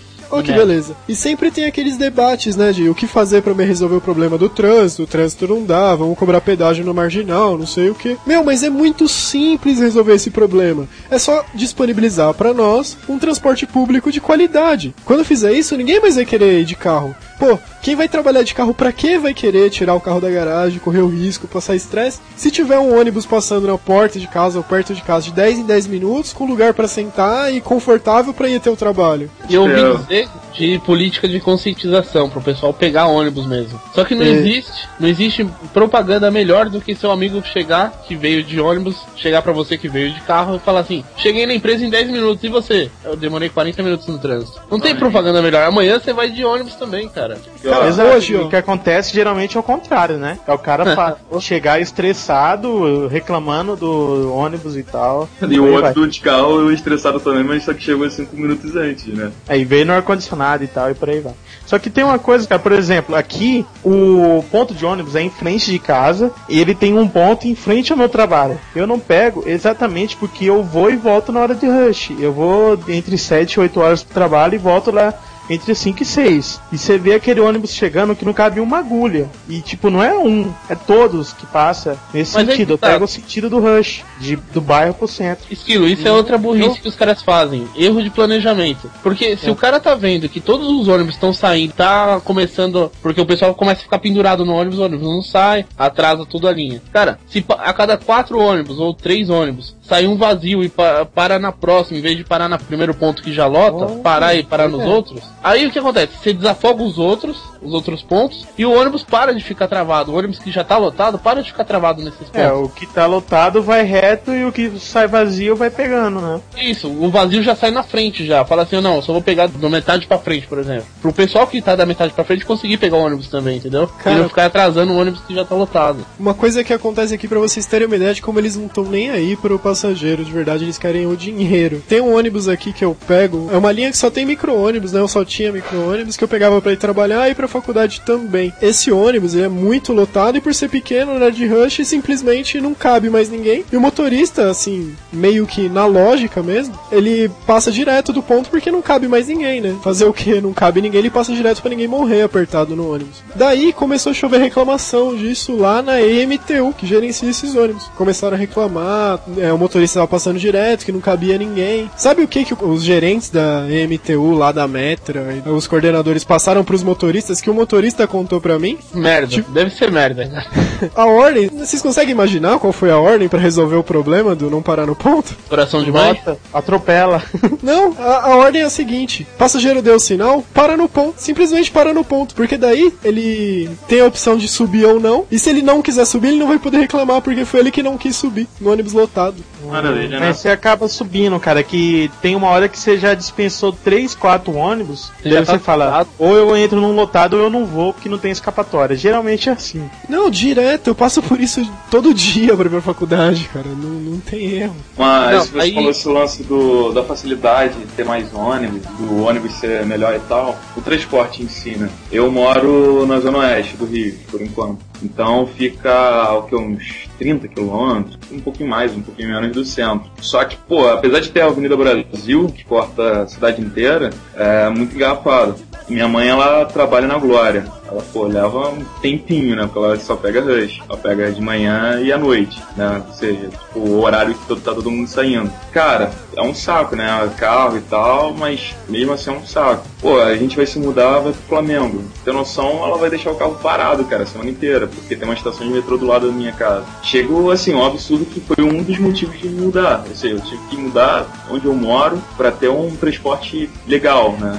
Interessante. Pra não demorar tanto pra voltar pra casa e tudo mais. É uma parada foda. E esse lance de ônibus e tal, não só de parar, cara, aqui no Rio, o Jabu, do Palicast também, é do meu bairro, ele conhece bem, tem uma empresa de ônibus que não vou citar o nome, mas, cara, assim, os ônibus dela são muito maltratados, saca? Tipo, caindo aos pedaços, é certeza de quebrar pelo menos dois por dia, sabe? É absurdo. E o passageiro já fica na merda, né, cara? O, cara, o passageiro já entra reclamando. Só acho que é um pouco, assim, é, é meio que sacanagem do cara, mas não tem como reclamar tanto do cara reclamar, né? E, pô, o funcionário, o motorista, normalmente você vê que são os coroas que já estão fim de carreira, digamos. Saca, o cara se estressa porque o outro lá tá se estressando com ele, não rende bem, não, não tem um local de trabalho legal, entendeu? Tá, tá sempre sob pressão, sob estresse, ônibus demora, atrasa. Então acho que falta um incentivo maior, uma fiscalização, umas normas mínimas, saca? E é foda porque é a única linha que segue o trajeto Senador Camará, Barra da Tijuca, Alvorada, no caso.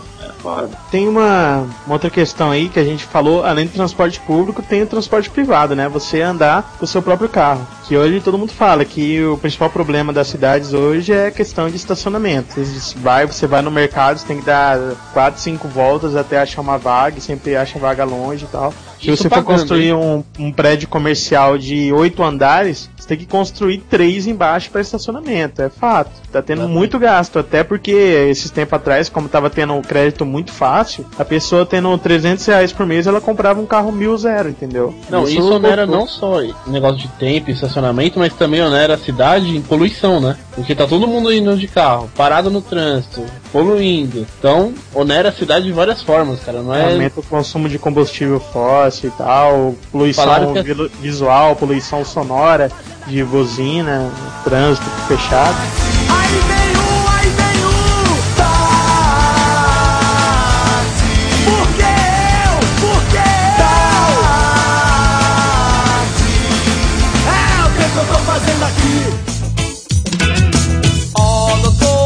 Que me ajudar. Eu tô com dor, não sei, doutor, no que vai dar. É, agora vamos falar de saúde, que deveria ser algo básico também, né? Mas é um dinheiro tirado dos impostos, só que você ainda tem que pagar por fora se quiser ser atendido, senão.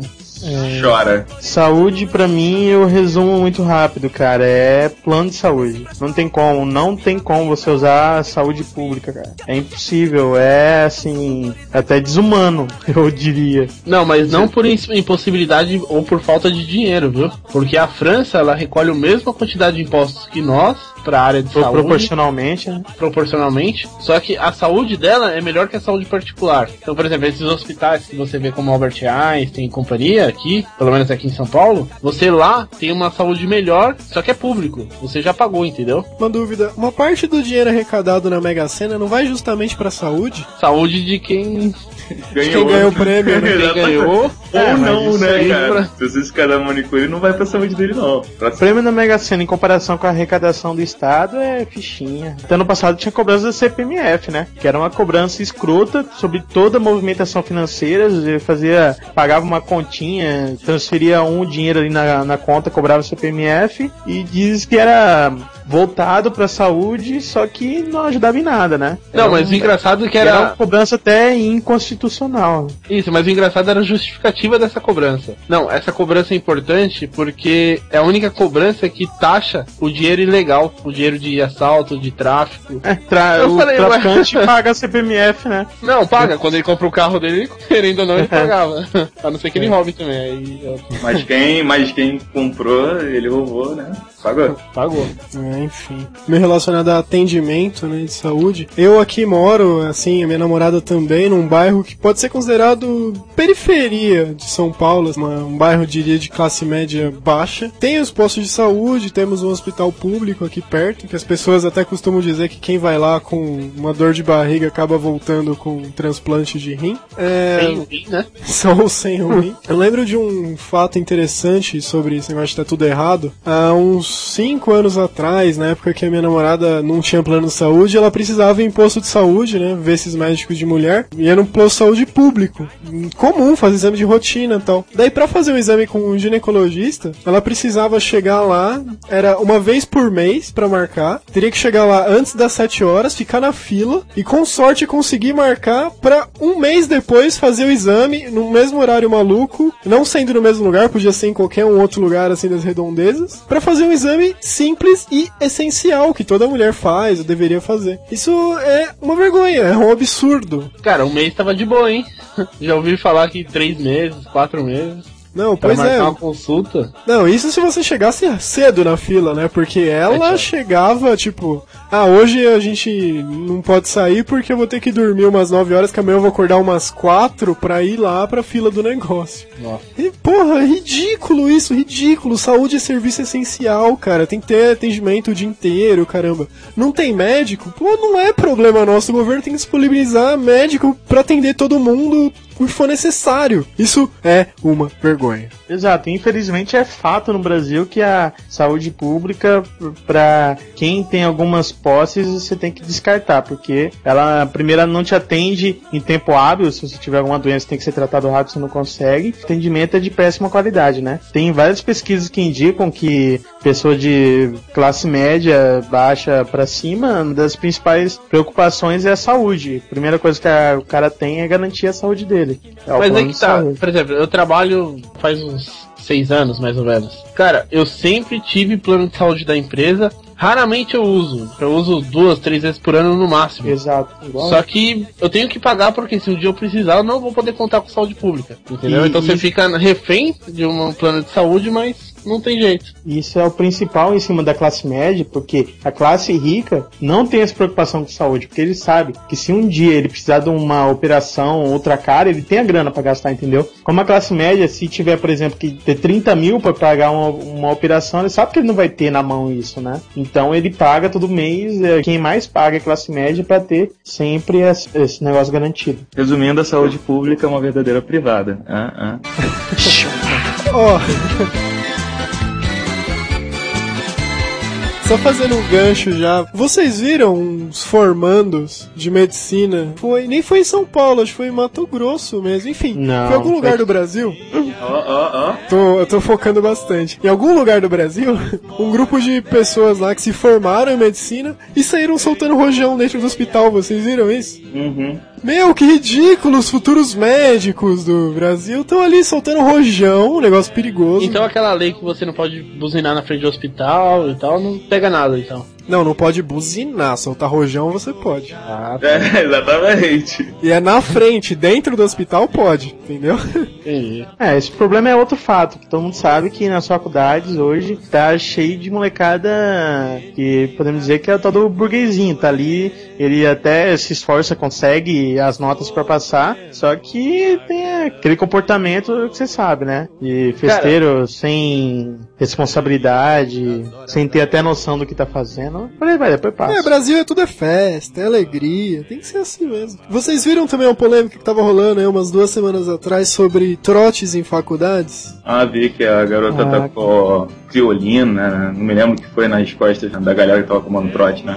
Nossa, mas eu- a menina se queimou toda lá, cara, que Não, absurdo. ainda teve o cara que teve na dar em merda lá, né? Ah, teve. Também teve a galera que. Não, mas os caras que fizeram isso estavam com um sorrisão na cara, né? Vai lá. tipo, Esse cara que você falou aí, Ernest, eu achei engraçado a entrevista dele, que ele parece que teve tipo uma coma alcoólica, uma coisa Ele assim. foi entrou em coma inconsciente. alcoólico. É, mas Daí como ele- alcoólico é uma coisa muito normal, né, cara? Eu fiquei puto da porra do jornal falar todo dia como alcoólico, como alcoólico. Cara, você pega Não, um como cara que não alcoólico, bebe ele- e vai pra uma festa e bebe bastante, ele entra em como alcoólico. E é, é porque às vezes confundem, né? Tem Mas um como alcoólico de verdade e o cara passa mal e toma injeção de glicose, Glicose. e já fala que tá com, como alcoólico. Eu achei engraçado, esse cara na entrevista, ele falou assim, não, mas eu tava lá na minha, e daí socaram a bebida na minha boca, eu tive que beber forçado, eu achei isso, eu achei isso engraçado, cara. Imagina só, alguém me força a beber, eu vou ficar muito chateado, cara. Toma essa boêmia aí, bebe, seu babaca. Não, não quero, não quero, não quero. Quero, Tá bom. to- toma esse Diminoff, bebe, seu babaca. Não, não, não faça isso. Cara, na questão do trote, eu sou a favor do trote. Só que eu acho que tudo você tem que ter desconfiômetro, né, cara? Por exemplo, o nosso trote aqui da faculdade de economia é um trote bem tranquilo, assim. Você suja o cara, tem ovo, farinha, bababá, mas não é nada que machuca e nada que tenha danos materiais. Tipo, a única coisa que ele vai fazer é sujar a camiseta, entendeu? E a gente vê que quem não participa do trote não consegue se entrosar na faculdade, saca? Aquela galera que dá desculpa, que sai correndo. Quem participa do trote, logo que participou, que teve aquela zoação, já fica amigo, já fica bem ligado. Eu gosto de trote. Eu sempre dou trote, já vou pro quinto ano aí, já dei cinco trotes seguidos. Tomei da ó. primeira vez de boa. Trote é um negócio que existe e não adianta tentar proibir. Só que eu acho que quem pratica o trote, já que não existe ainda nenhuma lei específica pra isso, quem pratica o trote tem que ter o bom senso de liberar quem não quiser participar, né? A gente faz. A gente fala, ó, que- só que a gente xinga. fala, ó, quem que é chato, quem é sem graça e outros palavrões mais pesados, pode sair, né? Não vai fazer nada não. Só leva o guarda-chuva, vai- que chove ou. É, não, beleza. Mas pegar Vai que leve, chove, né? só da cáustica, né? Então, meu, que, e pegar leve, porra, a menina saiu toda queimada lá, teve prejuízo Bom senso físico, meu, isso é absurdo. É, eu- aquele negócio, você nu- nunca pode fazer o que você não deseja pra você, né? Mesmo na zoação ali, você vai. Tem cara que a galera que exagera mesmo. Eu sempre escuto falar muito do- dos trotes de agronomia, que tem essas paradas de nadar na merda aí, de fazer ficar o dia inteiro no sol e blá blá blá. Pelo menos pra gente, o trote, a gente sempre usa a desculpa que é sujar bastante a galera, pra a galera na avenida ficar com pena deles, dar bastante dinheiro pra gente fazer festa. Só saindo um pouco do trote e a educação no Brasil, como é que anda, hein? Não anda, esse é o problema.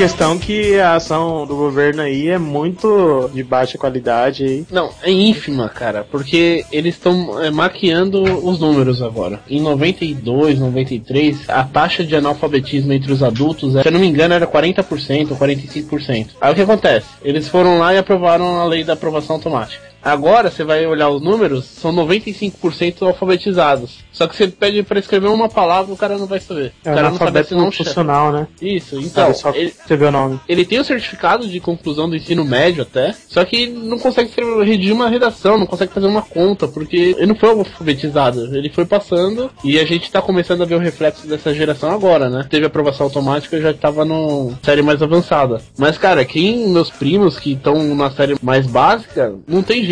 A maioria não sabe escrever na oitava série, na sétima, na quinta série também não sabe. Eles estão maquiando e com a desculpa de falar, não, isso desanima o aluno. Mas sem brincadeira, eu sou aluno já desde que eu me conheço por gente. Se não fosse a prova lá, me incentivar a estudar, não, me esforçaria tanto em matérias que não me interessam, cara. Exato. Aprender, na maioria das vezes, não, não é uma coisa prazerosa, né, cara? Então você tem que ter Agradável. uma cobrança. Eu Cobrança acho que a, faz parte a da merda. vida, tudo, cara. Exato. Muito difícil você escapar de estar sempre estudando. Essa aprovação continuada dizem que faz parte da formação de personalidade do aluno. Ele não consegue justificar uma repetência. Eu não consigo passar até dezembro, dá um trabalho em janeiro, dá um trabalho em fevereiro, dá um trabalho em março. Enquanto isso, ele já tá cursando a próxima série já, porque não pode reprovar. A professora fala assim, ah, quer saber? Passa. É, e isso, cara, eu não culparia só os professores. Que, Não, que não, claro a, que a não. minha mãe, ela é professora de escola privada e escola pública. E ela fala que a diferença é enorme você dar aula em escola pública, principalmente pelo comportamento dos alunos. Tem essa cobrança dele repetidiano, então, se ele não tiver uma cobrança em casa, uma cabeça feita, o que, que o moleque vai, vai pensar? Ah, Vou lá pra festar, pra brincar com a galera e não vai estudar porra nenhuma, não vou Mas repetir, eu entendeu? acho assim, mesmo que ele tenha a cabeça feita, o esquilo, eu acredito nessa frase, o homem é fruto do meio. Ele olha assim, volta assim, tá todo mundo aloprando. Fala, pô, eu vou ficar aqui olhando pro Ele livro, não vai ser lendo. o diferente, né? Joga o livro pro alto também, começa a zoar, desrespeita a professora, porque ela não tem autoridade mais nenhuma, né? Porque o, o Estado não deixa ela ter autoridade. Não deixa ela Aí bater. acabou. Palmatória, tiraram. Né? E também tem uma frescura, você não pode gritar alto com o moleque que vai a mãe reclamar, saca? Que nem minha mãe, minha mãe fala que direta, a mãe que, assim, não é que abandona o moleque, mas tá pouco lixando pra educação dele, sabe? Nunca vai nas reuniões e tal, mas se dá um probleminha que o aluno desrespeita o professor e o professor vai discutir com ele, na hora a mãe vai lá, não, que desrespeitaram meu filho e não sei o que. Tá muito desvirtuado isso, cara. E o tem professor aluno... até apanhando na sala, né? É, o aluno tá virando um pequeno príncipe dentro da sala. Não tá aprendendo nada, tá tendo um monte de regalia que não tá ajudando ele em nada também, entendeu? Mas vamos refletir, por que isso tá acontecendo? É só um desleixo do governo? Ou tem alguma intenção a mais por trás disso? Porque Ah, pra mim é tava mais, tendo cara. muito gasto, né? Pra diminuir o gasto. No lugar de você aguentar um moleque repetente por 15 anos, você aguenta só os 8. Ou é mais fácil você aprovar uma lei dessa de agregar no salário por baixo dos panos numa sessão extraordinária de madrugada, tá todo mundo assistindo novela, não vai ninguém vai contestar. Tá Os caras não sabem nem ler, não conseguem ler um jornal. Tá formando massas. Vai virar exército de trabalho e tal, vai ter um emprego baixo aí, de- depender do governo e por aí É, vai. então. Daí passa essa questão, a criança cresce com toda essa filosofia errada, com essa decadência no ensino, e daí tende pro mundo do crime, tende a fazer besteira, não tem limite, e daí ferra Faz a segurança. É, isso aí. Daí vira político. e daí ferra com outra questão que a gente tem que abordar aqui, que é a segurança pública.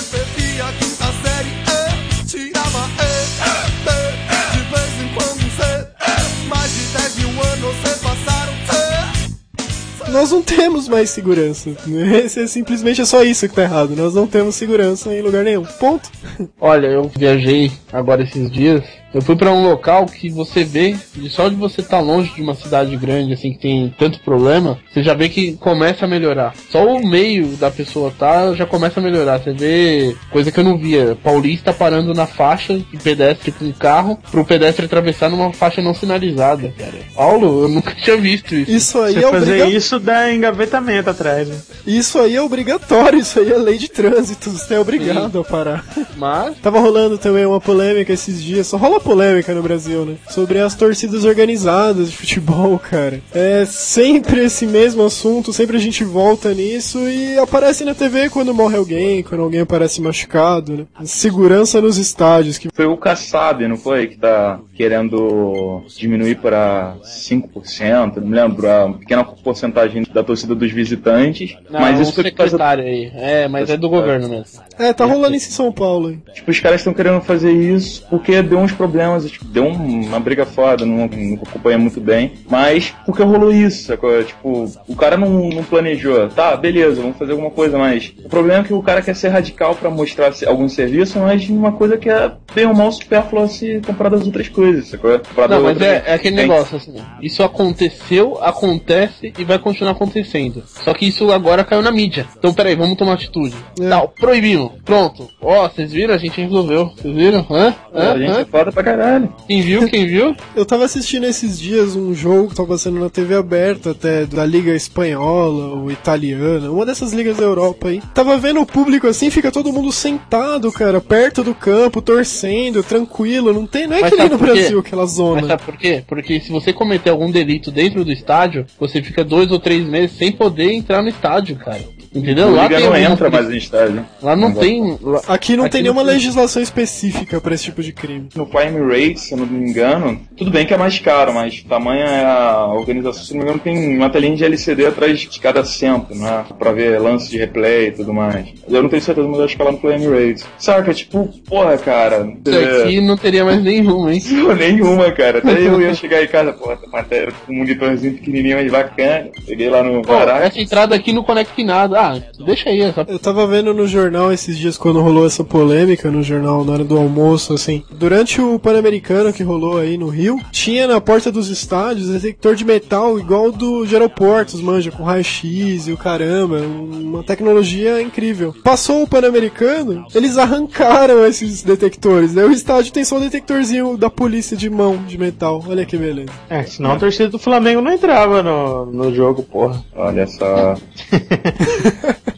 E nessa questão da segurança, a gente sempre cai na questão dos policiais, né? Mal preparados e tal. Ano passado, acho que bateu o recorde de situações em que policiais agiram de modo errado e teve tragédias, né? De mortes de pessoas Ah, inocentes, sim. perseguições e tal. Isso é sempre, sempre a gente volta nos mesmos pontos, já perceberam? Tipo, é um ciclo, o negócio vai, fica na mídia, aparecem umas leis, tem um rebuliço, depois volta e acontece a mesma coisa de novo e começa tudo. Mas eu acho que a base de tudo é educação, cara. É, sim, sim. Saúde, política, tudo é secundário. Segurança é secundário. Educação primeiro. Se você tem educação, primeiro você vai saber por que você tá sem saúde. Falar, ah, é aquele cara lá que deveria me dar. Tipo, saúde é responsabilidade da prefeitura. Você não vai cobrar do governo do estado. Quando você tem educação, você sabe de quem cobrar. Você sabe quem deveria estar dando aquilo pra você e não tá dando. Entendeu? Mas sem educação, você tem muita saúde, mas você não tem educação nenhuma. Se o dia piorar a saúde, você não sabe pra quem reclamar. Com uma educação de ponta diminui a corrupção, diminui uma série de outros problemas, teríamos mais médicos bem preparados e dispostos a trabalhar. Enfim. Melhora tudo. Eu sempre falo assim, sempre falo não, eu penso que educação ela gera duas coisas. Primeiro é renda, o cara que estuda, ele tem muito mais oportunidade de conseguir ganhar dinheiro, tanto num emprego bom ou no seu próprio negócio, e cultura, cara. Você tendo renda e cultura, você consegue contribuir muito mais para a sociedade, entendeu? Tanto em questão de educação, em questão de convivência. Eu acho que a educação ela gera muitas coisas boas, muita externalidade positiva, que nem os economistas dizem.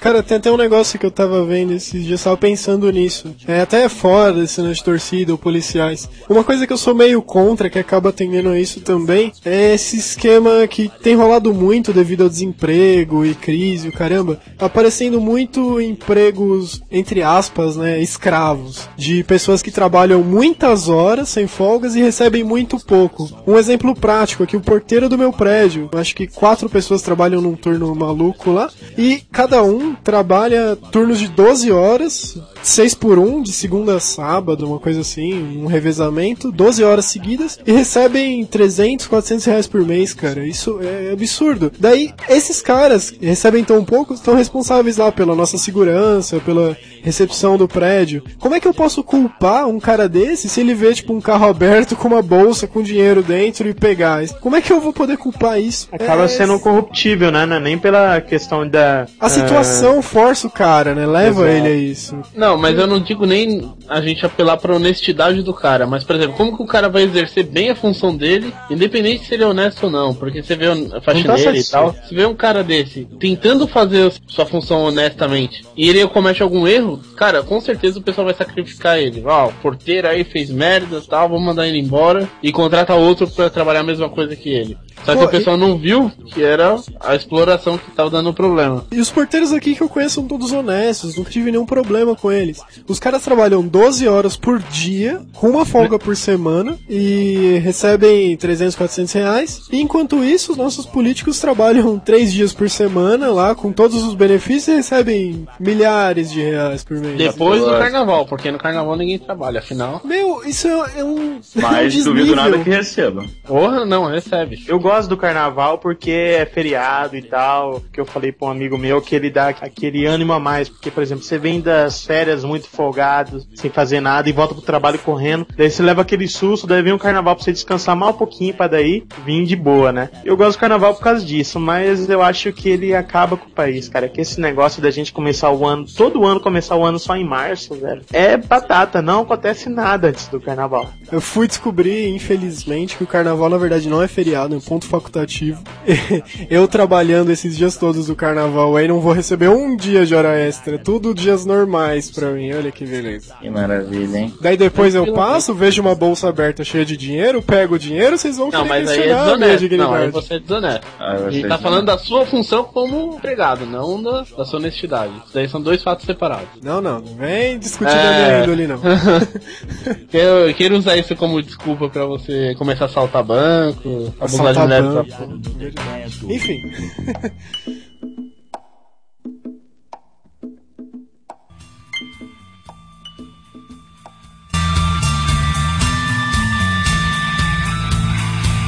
Sem trabalho não sou nada, não tenho dignidade.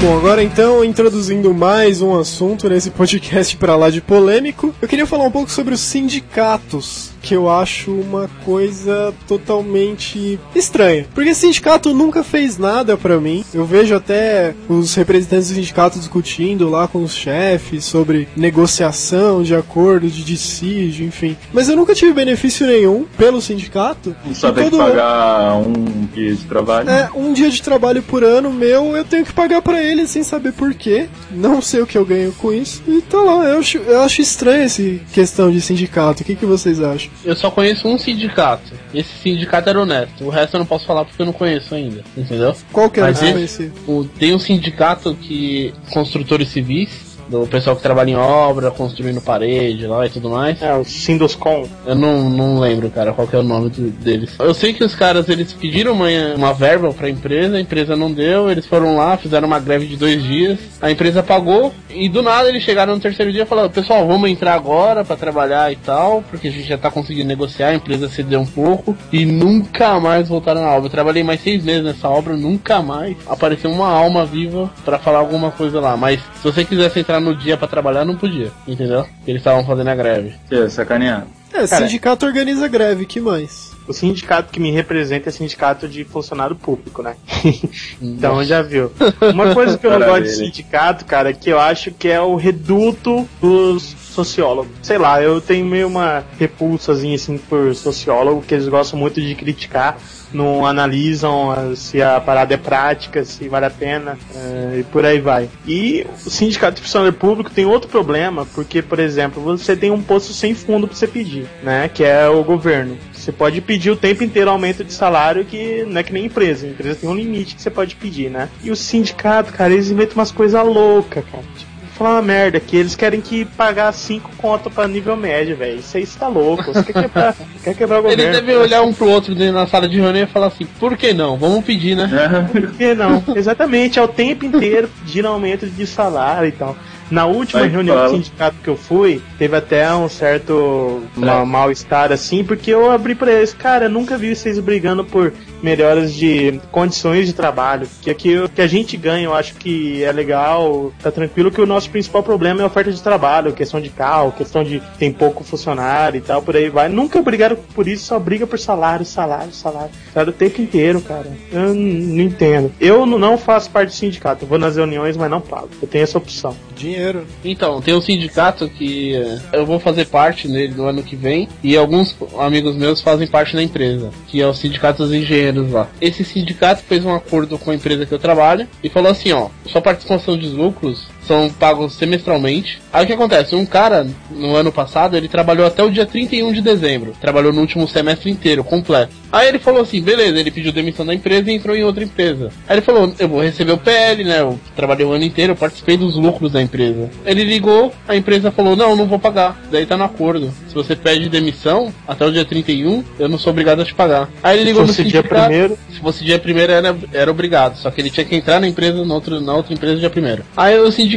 olhou pra ele e falou assim: eles não quiseram pagar? Não. Então tá certo. Pô, mas peraí, como assim tá certo? Eu trabalhei o semestre inteiro. Ah, mas tá no acordo que a gente fez.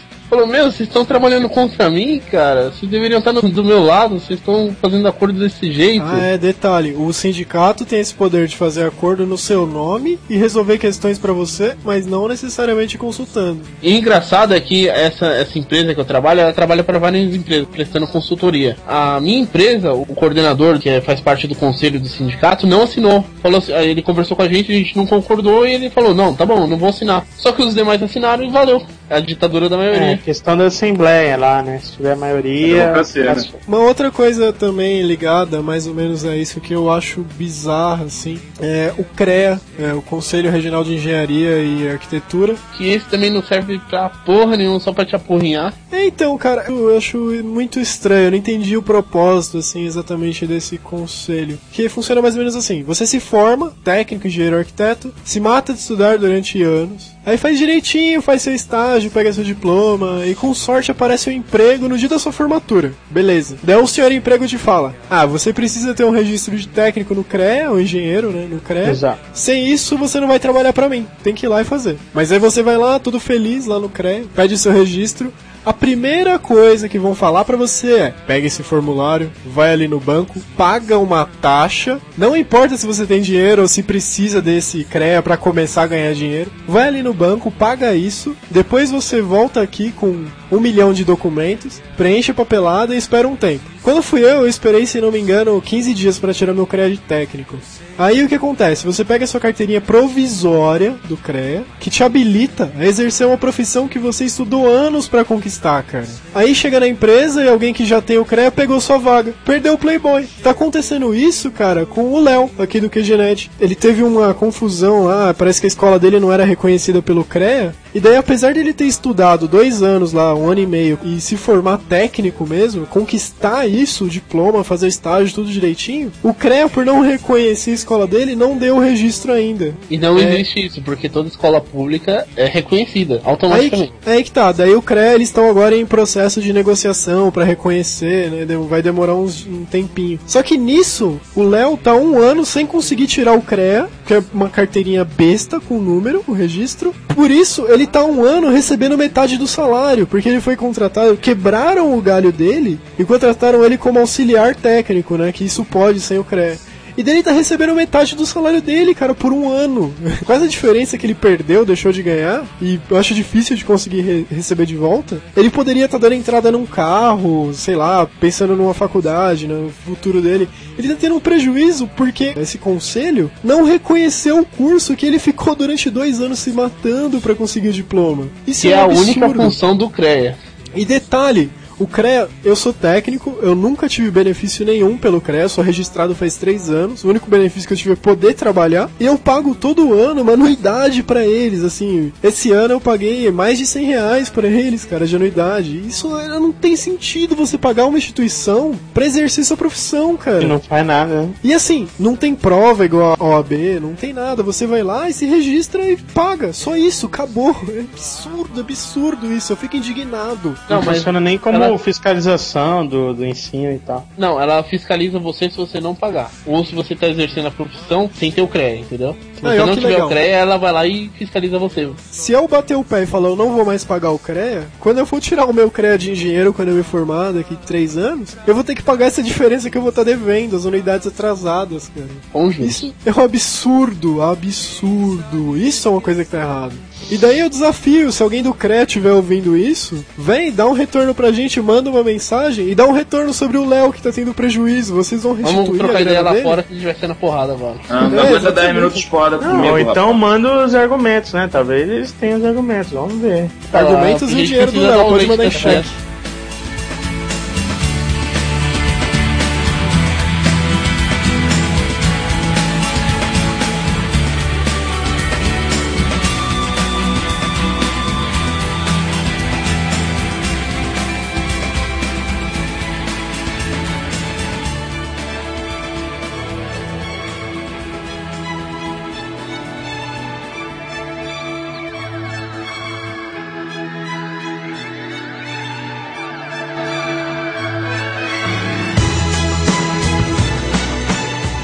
Deixando um pouco de falar sobre tanta coisa errada que a gente tem nesse nosso país, nessa nossa sociedade, conosco mesmo, em algumas instituições que dão uma forcinha, né? Vamos falar um pouco sobre o que tá certo, algumas instituições e ações que ajudam, né, a nossa sociedade, pessoas que, enfim, desenvolvem algum trabalho que podem auxiliar outras. Eu separei aqui, assim, de cara, quatro ações, assim, meio simples que eu encontrei pela internet, né, até posto sobre isso no QG. O primeiro projeto que eu dei uma lida, até escrevi sobre isso, é o One Degree Less, desenvolvido por um grupo de empresas brasileiras, o é, Green Building Council Brasil. Eles estão com um plano simples, assim, que eu não imaginava que era possível, que é pintar os tetos dos prédios nas grandes capitais de branco, com uma tinta reflexiva, e com isso foi feito um estudo, é possível reduzir a temperatura na- nesses centros urbanos. O plano deles é diminuir até um grau ali, né, nos principais centros ur- urbanos num período não muito longo. É interessante conferir, tem um post no QG. Outro projeto interessante que eu queria citar é o Acatu, que é pelo consumo consciente. Eles estão fazendo uma propaganda muito interessante Ah, que eu mostra. vi. Realmente a campanha deles é muito bem feita, né, cara? Que é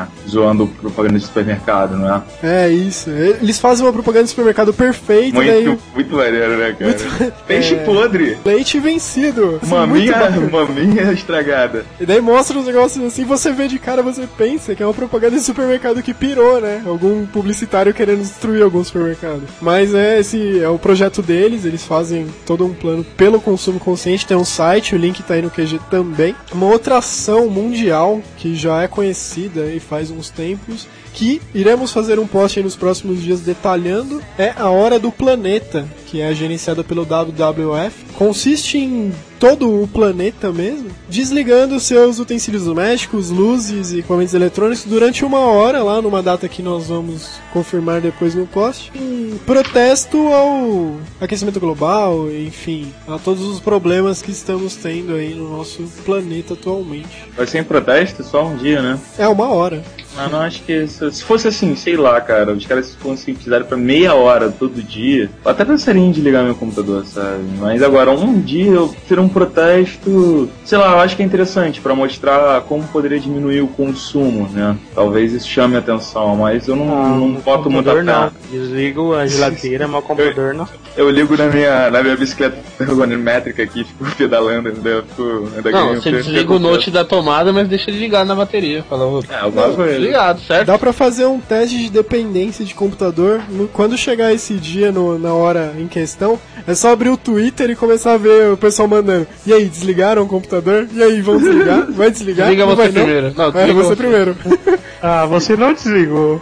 Eu, eu, vou, eu vou mandar pelo celular pra fingir que eu, que eu desliguei. Eu só queria falar de uma organização que chama Todos pela Educação, e tem um post no QG também, o link tá aí. Essa organização, ela tem alguns objetivos. Ela não é uma, um movimento de, um- de alguém especificamente, é uma- um movimento de uma aliança que, de educadores, representantes da sociedade civil, iniciativa privada, organizações sociais, educadores, gestores. Eles se uniram no movimento que estabeleceram algumas metas, cinco metas na verdade, de até 2022 ter uma educação digna e de qualidade para os cidadãos, pelo menos uma educação básica. Então essas metas são: meta 1 é toda criança entre 4 e 17 anos na escola, meta 2, toda criança plenamente alfabetizada até os 8 anos, meta 3, todo aluno com aprendizado adequado à sua série, meta 4, todo jovem com o ensino médio concluído até os 19 anos, meta 5, investimento em educação ampliado e bem gerido. Então eles colocam essas metas até 2022. Tem muita gente participando, então acho que vale a pena pelo menos você conhecer a organização, entrar no site que tá no link aí também do post.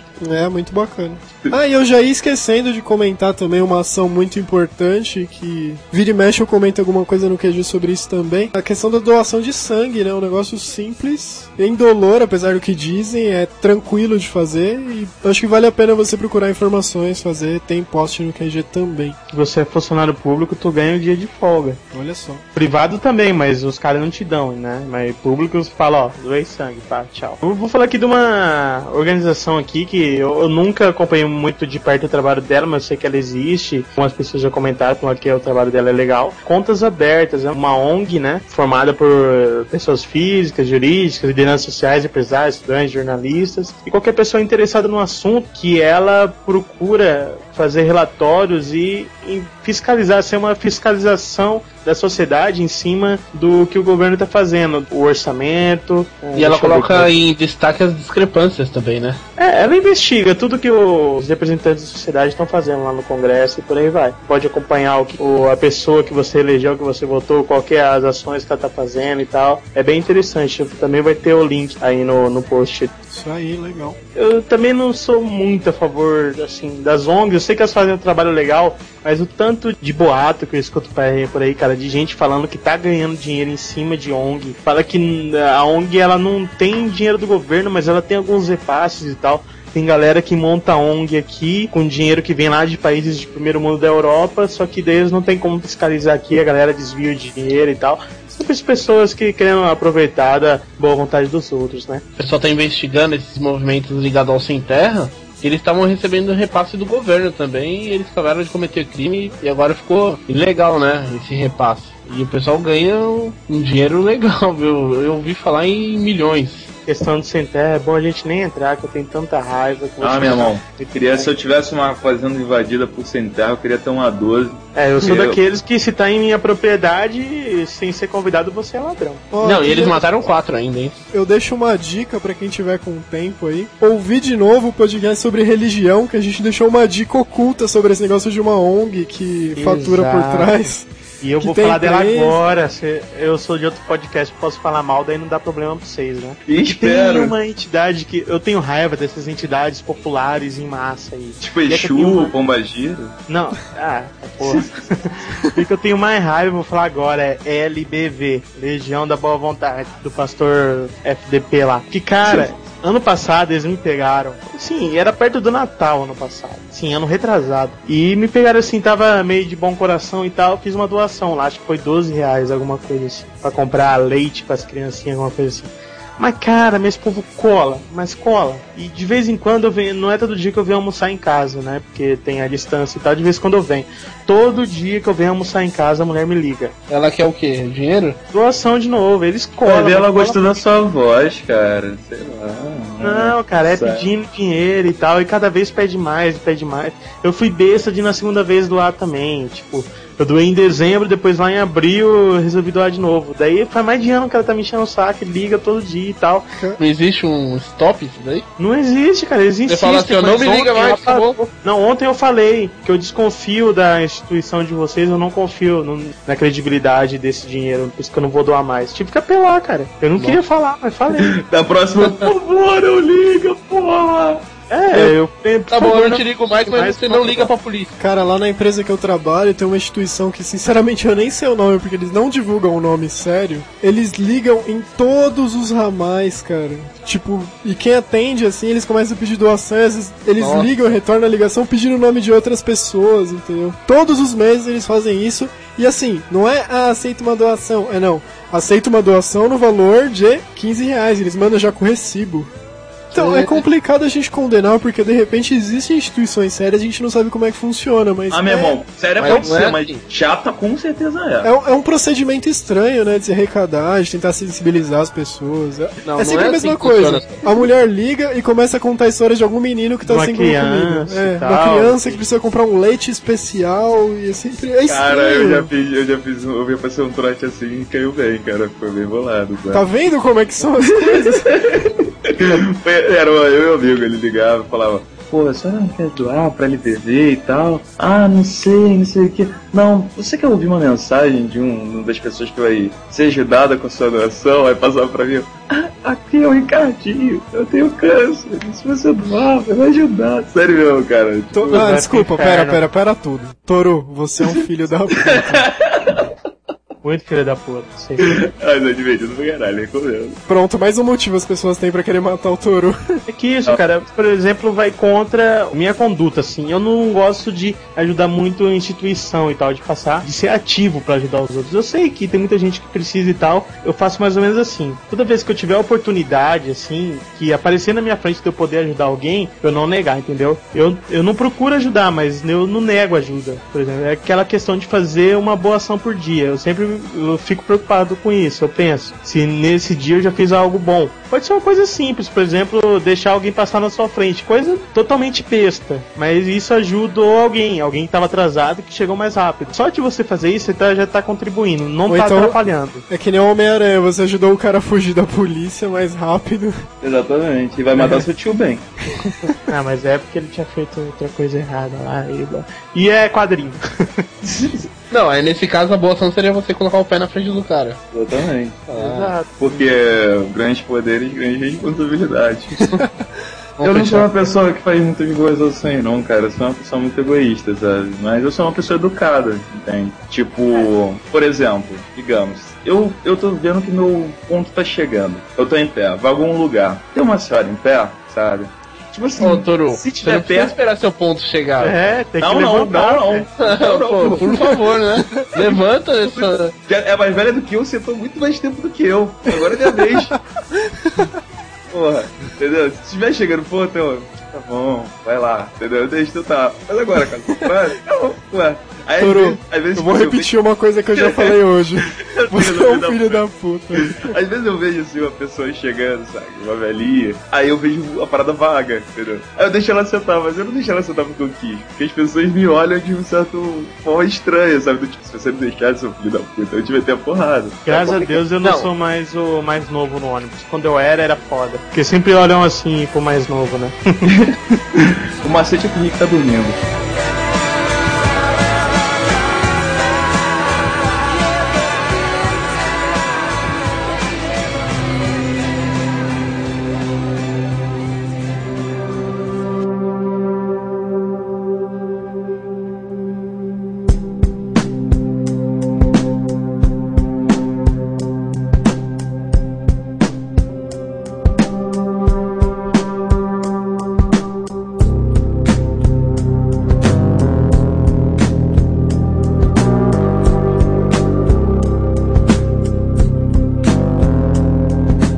Fechando mais um tema polêmico, não deixem de enviar seus comentários pra nós e e-mails dizendo o que acharam, ou se tem algum protesto, ou se discordaram de alguma coisa que nós falamos. Só É. lembrando, o nosso e-mail é Contato arroba e, Chupa hard. e mensagens de voz via Google Talk podem ser enviadas para. voz.kgenetic.com.br Olha só, os caras fizeram a lição Que de casa. bonitinho. É que eu tinha esquecido qual era o da voz.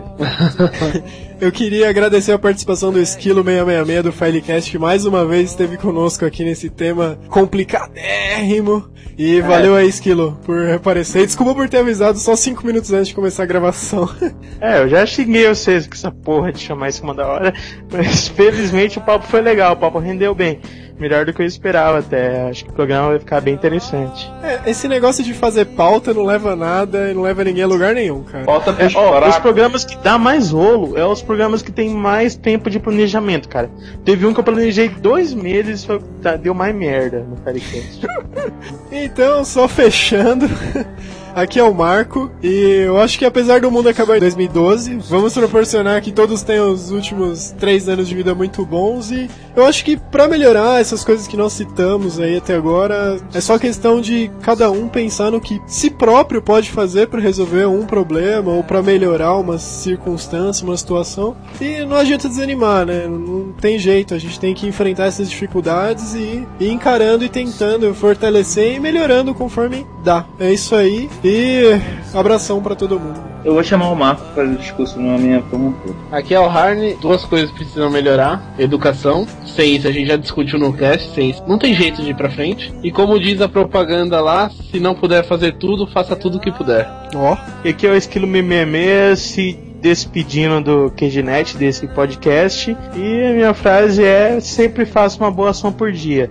Nem que seja pequena, por exemplo, aquela hora que você entra no elevador e a gostosa tá vindo lá no fim do corredor. Abra a porta, espera ela chegar. Não, você Pense- espera do lado de veja em fora. slow motion ela correndo e tal. Faça Você essa espera do lado de fora com o braço esticado para a porta não fechar. Exatamente. Faça essa- pelo menos uma boa ação dessa todo dia que você se sentirá melhor. Aqui é o Toru e eu não pago imposto de renda. Beijinho. valeu pela paciência, valeu por ouvirem. Visitem lá o Esquilo também no filecast.info. Um abraço pra toda a galera do Filecast, também o Jabur, Sandra, a galera toda que tomaram couro no Paintball. E um abração e até o próximo QG Podcast. Esse QG é patrocinado por Xvideos, xvideos.com, melhor lugar para o seu vídeo. Que porra é essa? Ah, você deu vontade de falar, sei lá. Falei, pô, chega aí já um patrocínio desse. Então tá bom.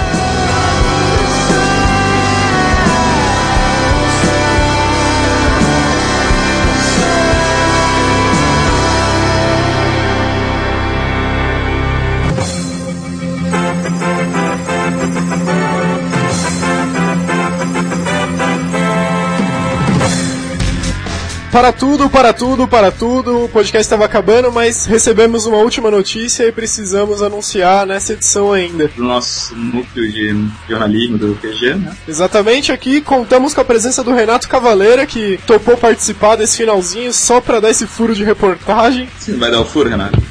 Eu sabia que alguém ia fazer essa piadinha, cara. Eu tava esperando, cara, alguém fazer essa piadinha. Renato Cavaleira, bem-vindo ao QG Podcast 27 sobre que tá tudo errado. Essa notícia que nós vamos passar agora é uma notícia absurda de uma coisa que tá muito errada e tem a ver também com o podcast sobre religião, o podcast passado. É o seguinte: em Recife, uma menina de 9 anos de idade foi estuprada pelo padrasto e ficou grávida. Eu vi alguma coisa a respeito de estar grávida de gêmeo. Gêmeo. Já Acabei de ser vezes. confirmado aqui, confirmado pelo plantão jornalístico, foram gêmeos. Em prol da saúde dela, os médicos optaram em fazer o aborto. Não haveria condições físicas dela realizar esse parto e nem das crianças sobreviverem. Então, pequena, Considerando que ela tem 34 quilos. 34 quilos, 9 anos de idade. Olha o absurdo dessa notícia. Ok, foi feito o aborto, mais uma notícia bizarra do Brasil. Acontece que o arcebispo de Olinda, Recife, Dom José Cardoso Sobrinho, ele realizou o ato da Com excomungação. Ele tirou comunhão, todo mundo que participou do aborto, tirou a comunhão dele com Deus. Ele falou que é descomunado da igreja.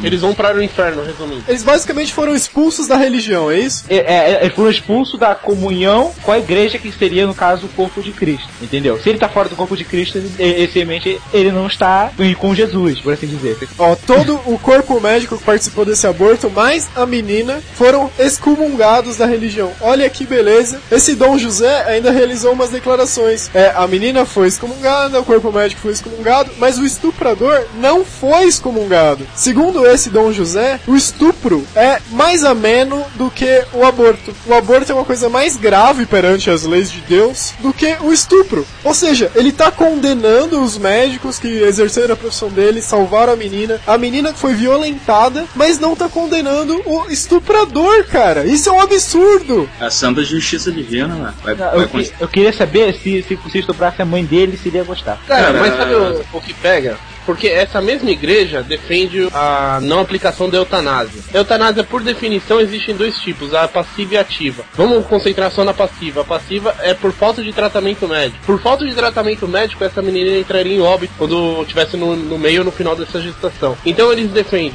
que não pode ser abortado e também não defendem a eutanásia. Qual o pecado deles é menor? Não, cara, sem contar outra coisa, cara, que por lei, é, mediante a, a estupro, ou então algum pro- problema que pode, pode, levar a grávida a, a- a morrer, pode ter ri- esse risco, os médicos têm por lei direito de escolher se faz o aborto ou não. Não, a mas- igreja tem pecado. Não, esse Mas- Dom José declarou que as leis de Deus estão acima das leis é dos isso homens. que eu ia falar. Irmão, chama Aí- de José, porque dom pra mim é só a chefe da mata. Vamos listar os problemas. Olha só, a garota poderia morrer, a garota ia, ia- Como é que a garota ia, se não morresse, ia cuidar de gêmeos com 9 anos de idade, entendeu? Segundo, a garota foi estuprada pelo, pelo pa- padrasto. E ele queria que a garota continuasse. Cara, ele tem noção do que que é ter uma garota de 9 anos de idade, grávida, como é que vai cuidar dessa essa criança? Aí, Esse mesmo padre, se o estuprador fosse pedir perdão pra ele, ele perdoaria e falar: Não, agora seus pecados estão todos zerados. E um Pode outro detalhe tranquilo. sobre esse caso, essa menina, ela tem uma irmã também, acho que de 10 anos, enfim. Uma irmã de 11 Confirmado Marcos 11 anos. uma irmã de 11 anos, autista ou com problemas de deficiência, que também era violentada pelo pai, cara. Olha que absurdo, olha o nível desse cara. Pior, a gente não estou falando já em autismo, mesmo se digamos por um acaso a garota sobrevivesse, não é sobreviver bem, imagino, não sou médico nem nada, mas e os filhos, eu duvido muito que eles teriam muita chance de vingar e se vingassem ficariam sãos, assim, né? Seriam saudáveis, melhor dizendo. Eu acho que nesse momento você tem que parar e pensar, tipo, realmente é, é essa igreja que faz o bem e ensina toda a minha filosofia de vida que, sacou? Vamos pular só toda essa questão biomédica. Se desse tudo certo, se a menina sobrevivesse, se os dois,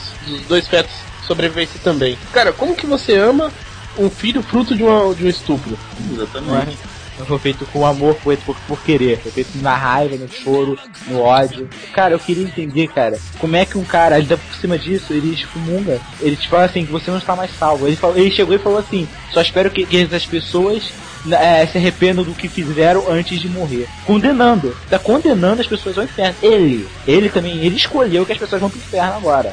Não, Ah, mas ué. ele tem o apoio do Vaticano. Eles soltaram uma nota no Vaticano dizendo que o Vaticano apoia. Vaticano Isso. Beleza é o maior nome do, da igreja, mas eu sou ateu, conheço porra nenhuma, mas eu saiba, o que importa é Jesus Cristo, né? É o que. É.